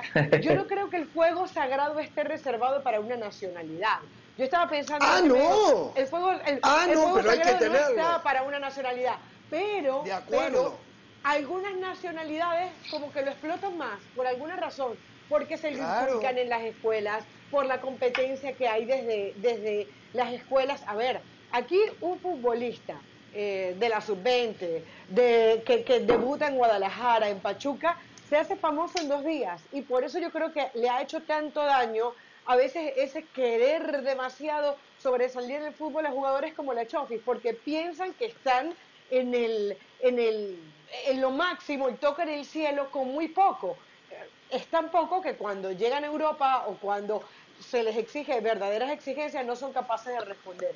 Entonces, yo, yo hablaba de eso, ¿no? ¿No será que lo que Mitchell trató de decir y que trató de ser políticamente correcto también es, al- alcanzan la fama muy rápido en México, llegan aquí, no son nadie y no les alcanza porque no muestran ese extra, no muestra eh, eh, esa otra cosa. A mí nadie me Hambre, puede le decir- falta hambre. A, a mí no me Le puede decir hambre. nadie que ese fuego sagrado no lo tenía Hugo Sánchez. Nadie me puede decir que no. No, lo claro tenía, que lo tenía. Y Hugo Sí, se sí lo tenía. de señalar No, que Hugo lo tenía. para poder triunfar. Claro que lo tenía. Y Rafa Le Exacto. falta Ahora, hambre al ¿qué futbolista mexicano Falta. cuando Europa le Claro, falta ahora- hambre. Falta, falta, claro, Richard. A veces, a veces el futbolista mexicano eh, que, que va a Europa termina sacrificando dinero, termina ganando menos para poder llegar a Europa. Memo Ochoa Eso fue lo uno puedes de hacer ellos. por ilusión, pero por falta de hambre no vas a pelearlas todas, porque no es la forma en la que ha crecido el futbolista mexicano. No se ha visto envuelto en la exigencia al máximo como sí puede suceder de pronto en Sudamérica o sucede en los países europeos. Cuando se llega por talento, ese talento tiene que venir acompañado de ambición, de carácter, y creo que esta es otra de las cosas que le falta al futbolista mexicano cuando sale. Cuando un futbolista sale al extranjero, sea de México a Europa o de México al MLS. Voy al caso de Jürgen Damm. Jürgen Damm llegó a- al, al Atlanta United y si algo le faltaba era carácter, era ambición. Ni siquiera la suficiente como para ser titular en un No equipo pudo del jugar. MLS. No pudo Dirigido jugar. por un mexicano. porque tampoco lo- Bueno, los otros días lo vi a Jürgen Damm jugando eh, y sigue con los mismos males que tuvo en su etapa Exacto. de Pachuca, de Tigres. O sea, todo lo termina mal. Arranca para No levanta la cabeza. eh, eh, pero nunca el último toque o es largo o es corto o es defectuoso. Pero en líneas generales estamos hablando del futbolista. Quiero hacer una salvedad. Sí, sí, sí, claro. Porque arrancamos este tema con Marcelo Flores. Marcelo Flores tal vez no entre dentro de las características del futbolista mexicano. ¿Por qué? Porque hasta donde yo sé, Marcelo Flores se formó en el Arsenal, hizo academia Sí. en el Arsenal, nunca jugó Claro. en México. O sea, podía haber jugado por Canadá, podía haber jugado por Inglaterra. Entonces, tal vez le estamos achacando a México futbolistas a Marcelo Flores. Y Marcelo Flores no debería integrar No esa lista, ¿eh? ¿Está Sí. claro? A ver, Marcelo hay Flores montones de- es de- un de poco jugadores un mexicanos. híbrido. Correcto. Eh, lo de Flores es un poco un híbrido, ¿eh? porque, Sí, eh, no sé, me parece igual que... Pero miren, no fue bien llevado eh, a este chico. Ese nombre, ese nombre que tiraba Richard Méndez, Jürgen Damm, creo que es un nombre apropiado justamente para, para ejemplificar un punto la zona de confort. A ver, ¿por qué el futbolista uruguayo, el colombiano, el brasileño? Bueno, el brasileño hoy no tanto, pero quedémonos en colombiano, uruguayo, argentino. ¿Por qué quiere salir de su país? Por una ambición económica. Sí, quiere jugar en Europa, sí, quiere jugar en la élite, pero quiere proveerle un mejor futuro a su familia. En México, el futbolista mexicano, para tener plata, para tener una vida llena de comodidades, no necesita salir. A partir de ahí, el chip ya cambia. Claro. El futbolista sudamericano va a tener más hambre. Es muy difícil comer cuando uno tiene el estómago lleno y eso le pasa al futbolista mexicano. Richard decía Jürgen Damm. Jürgen Damm vino a la MLS. No había hecho absolutamente nada en el fútbol mexicano. Sueldo millonario. Lo primero que hizo fue se compró un Ferrari y lo ponía en sus redes sociales y dijo que ese era su objetivo, que tenía la plata para comprárselo en México, pero que por motivos de seguridad no lo hacía. En su casa en Atlanta, una mansión fantástica, dos Ferraris estacionados. Entonces yo entiendo cuando Jürgen Damm dice, no, para mí mi objetivo es jugar en el América.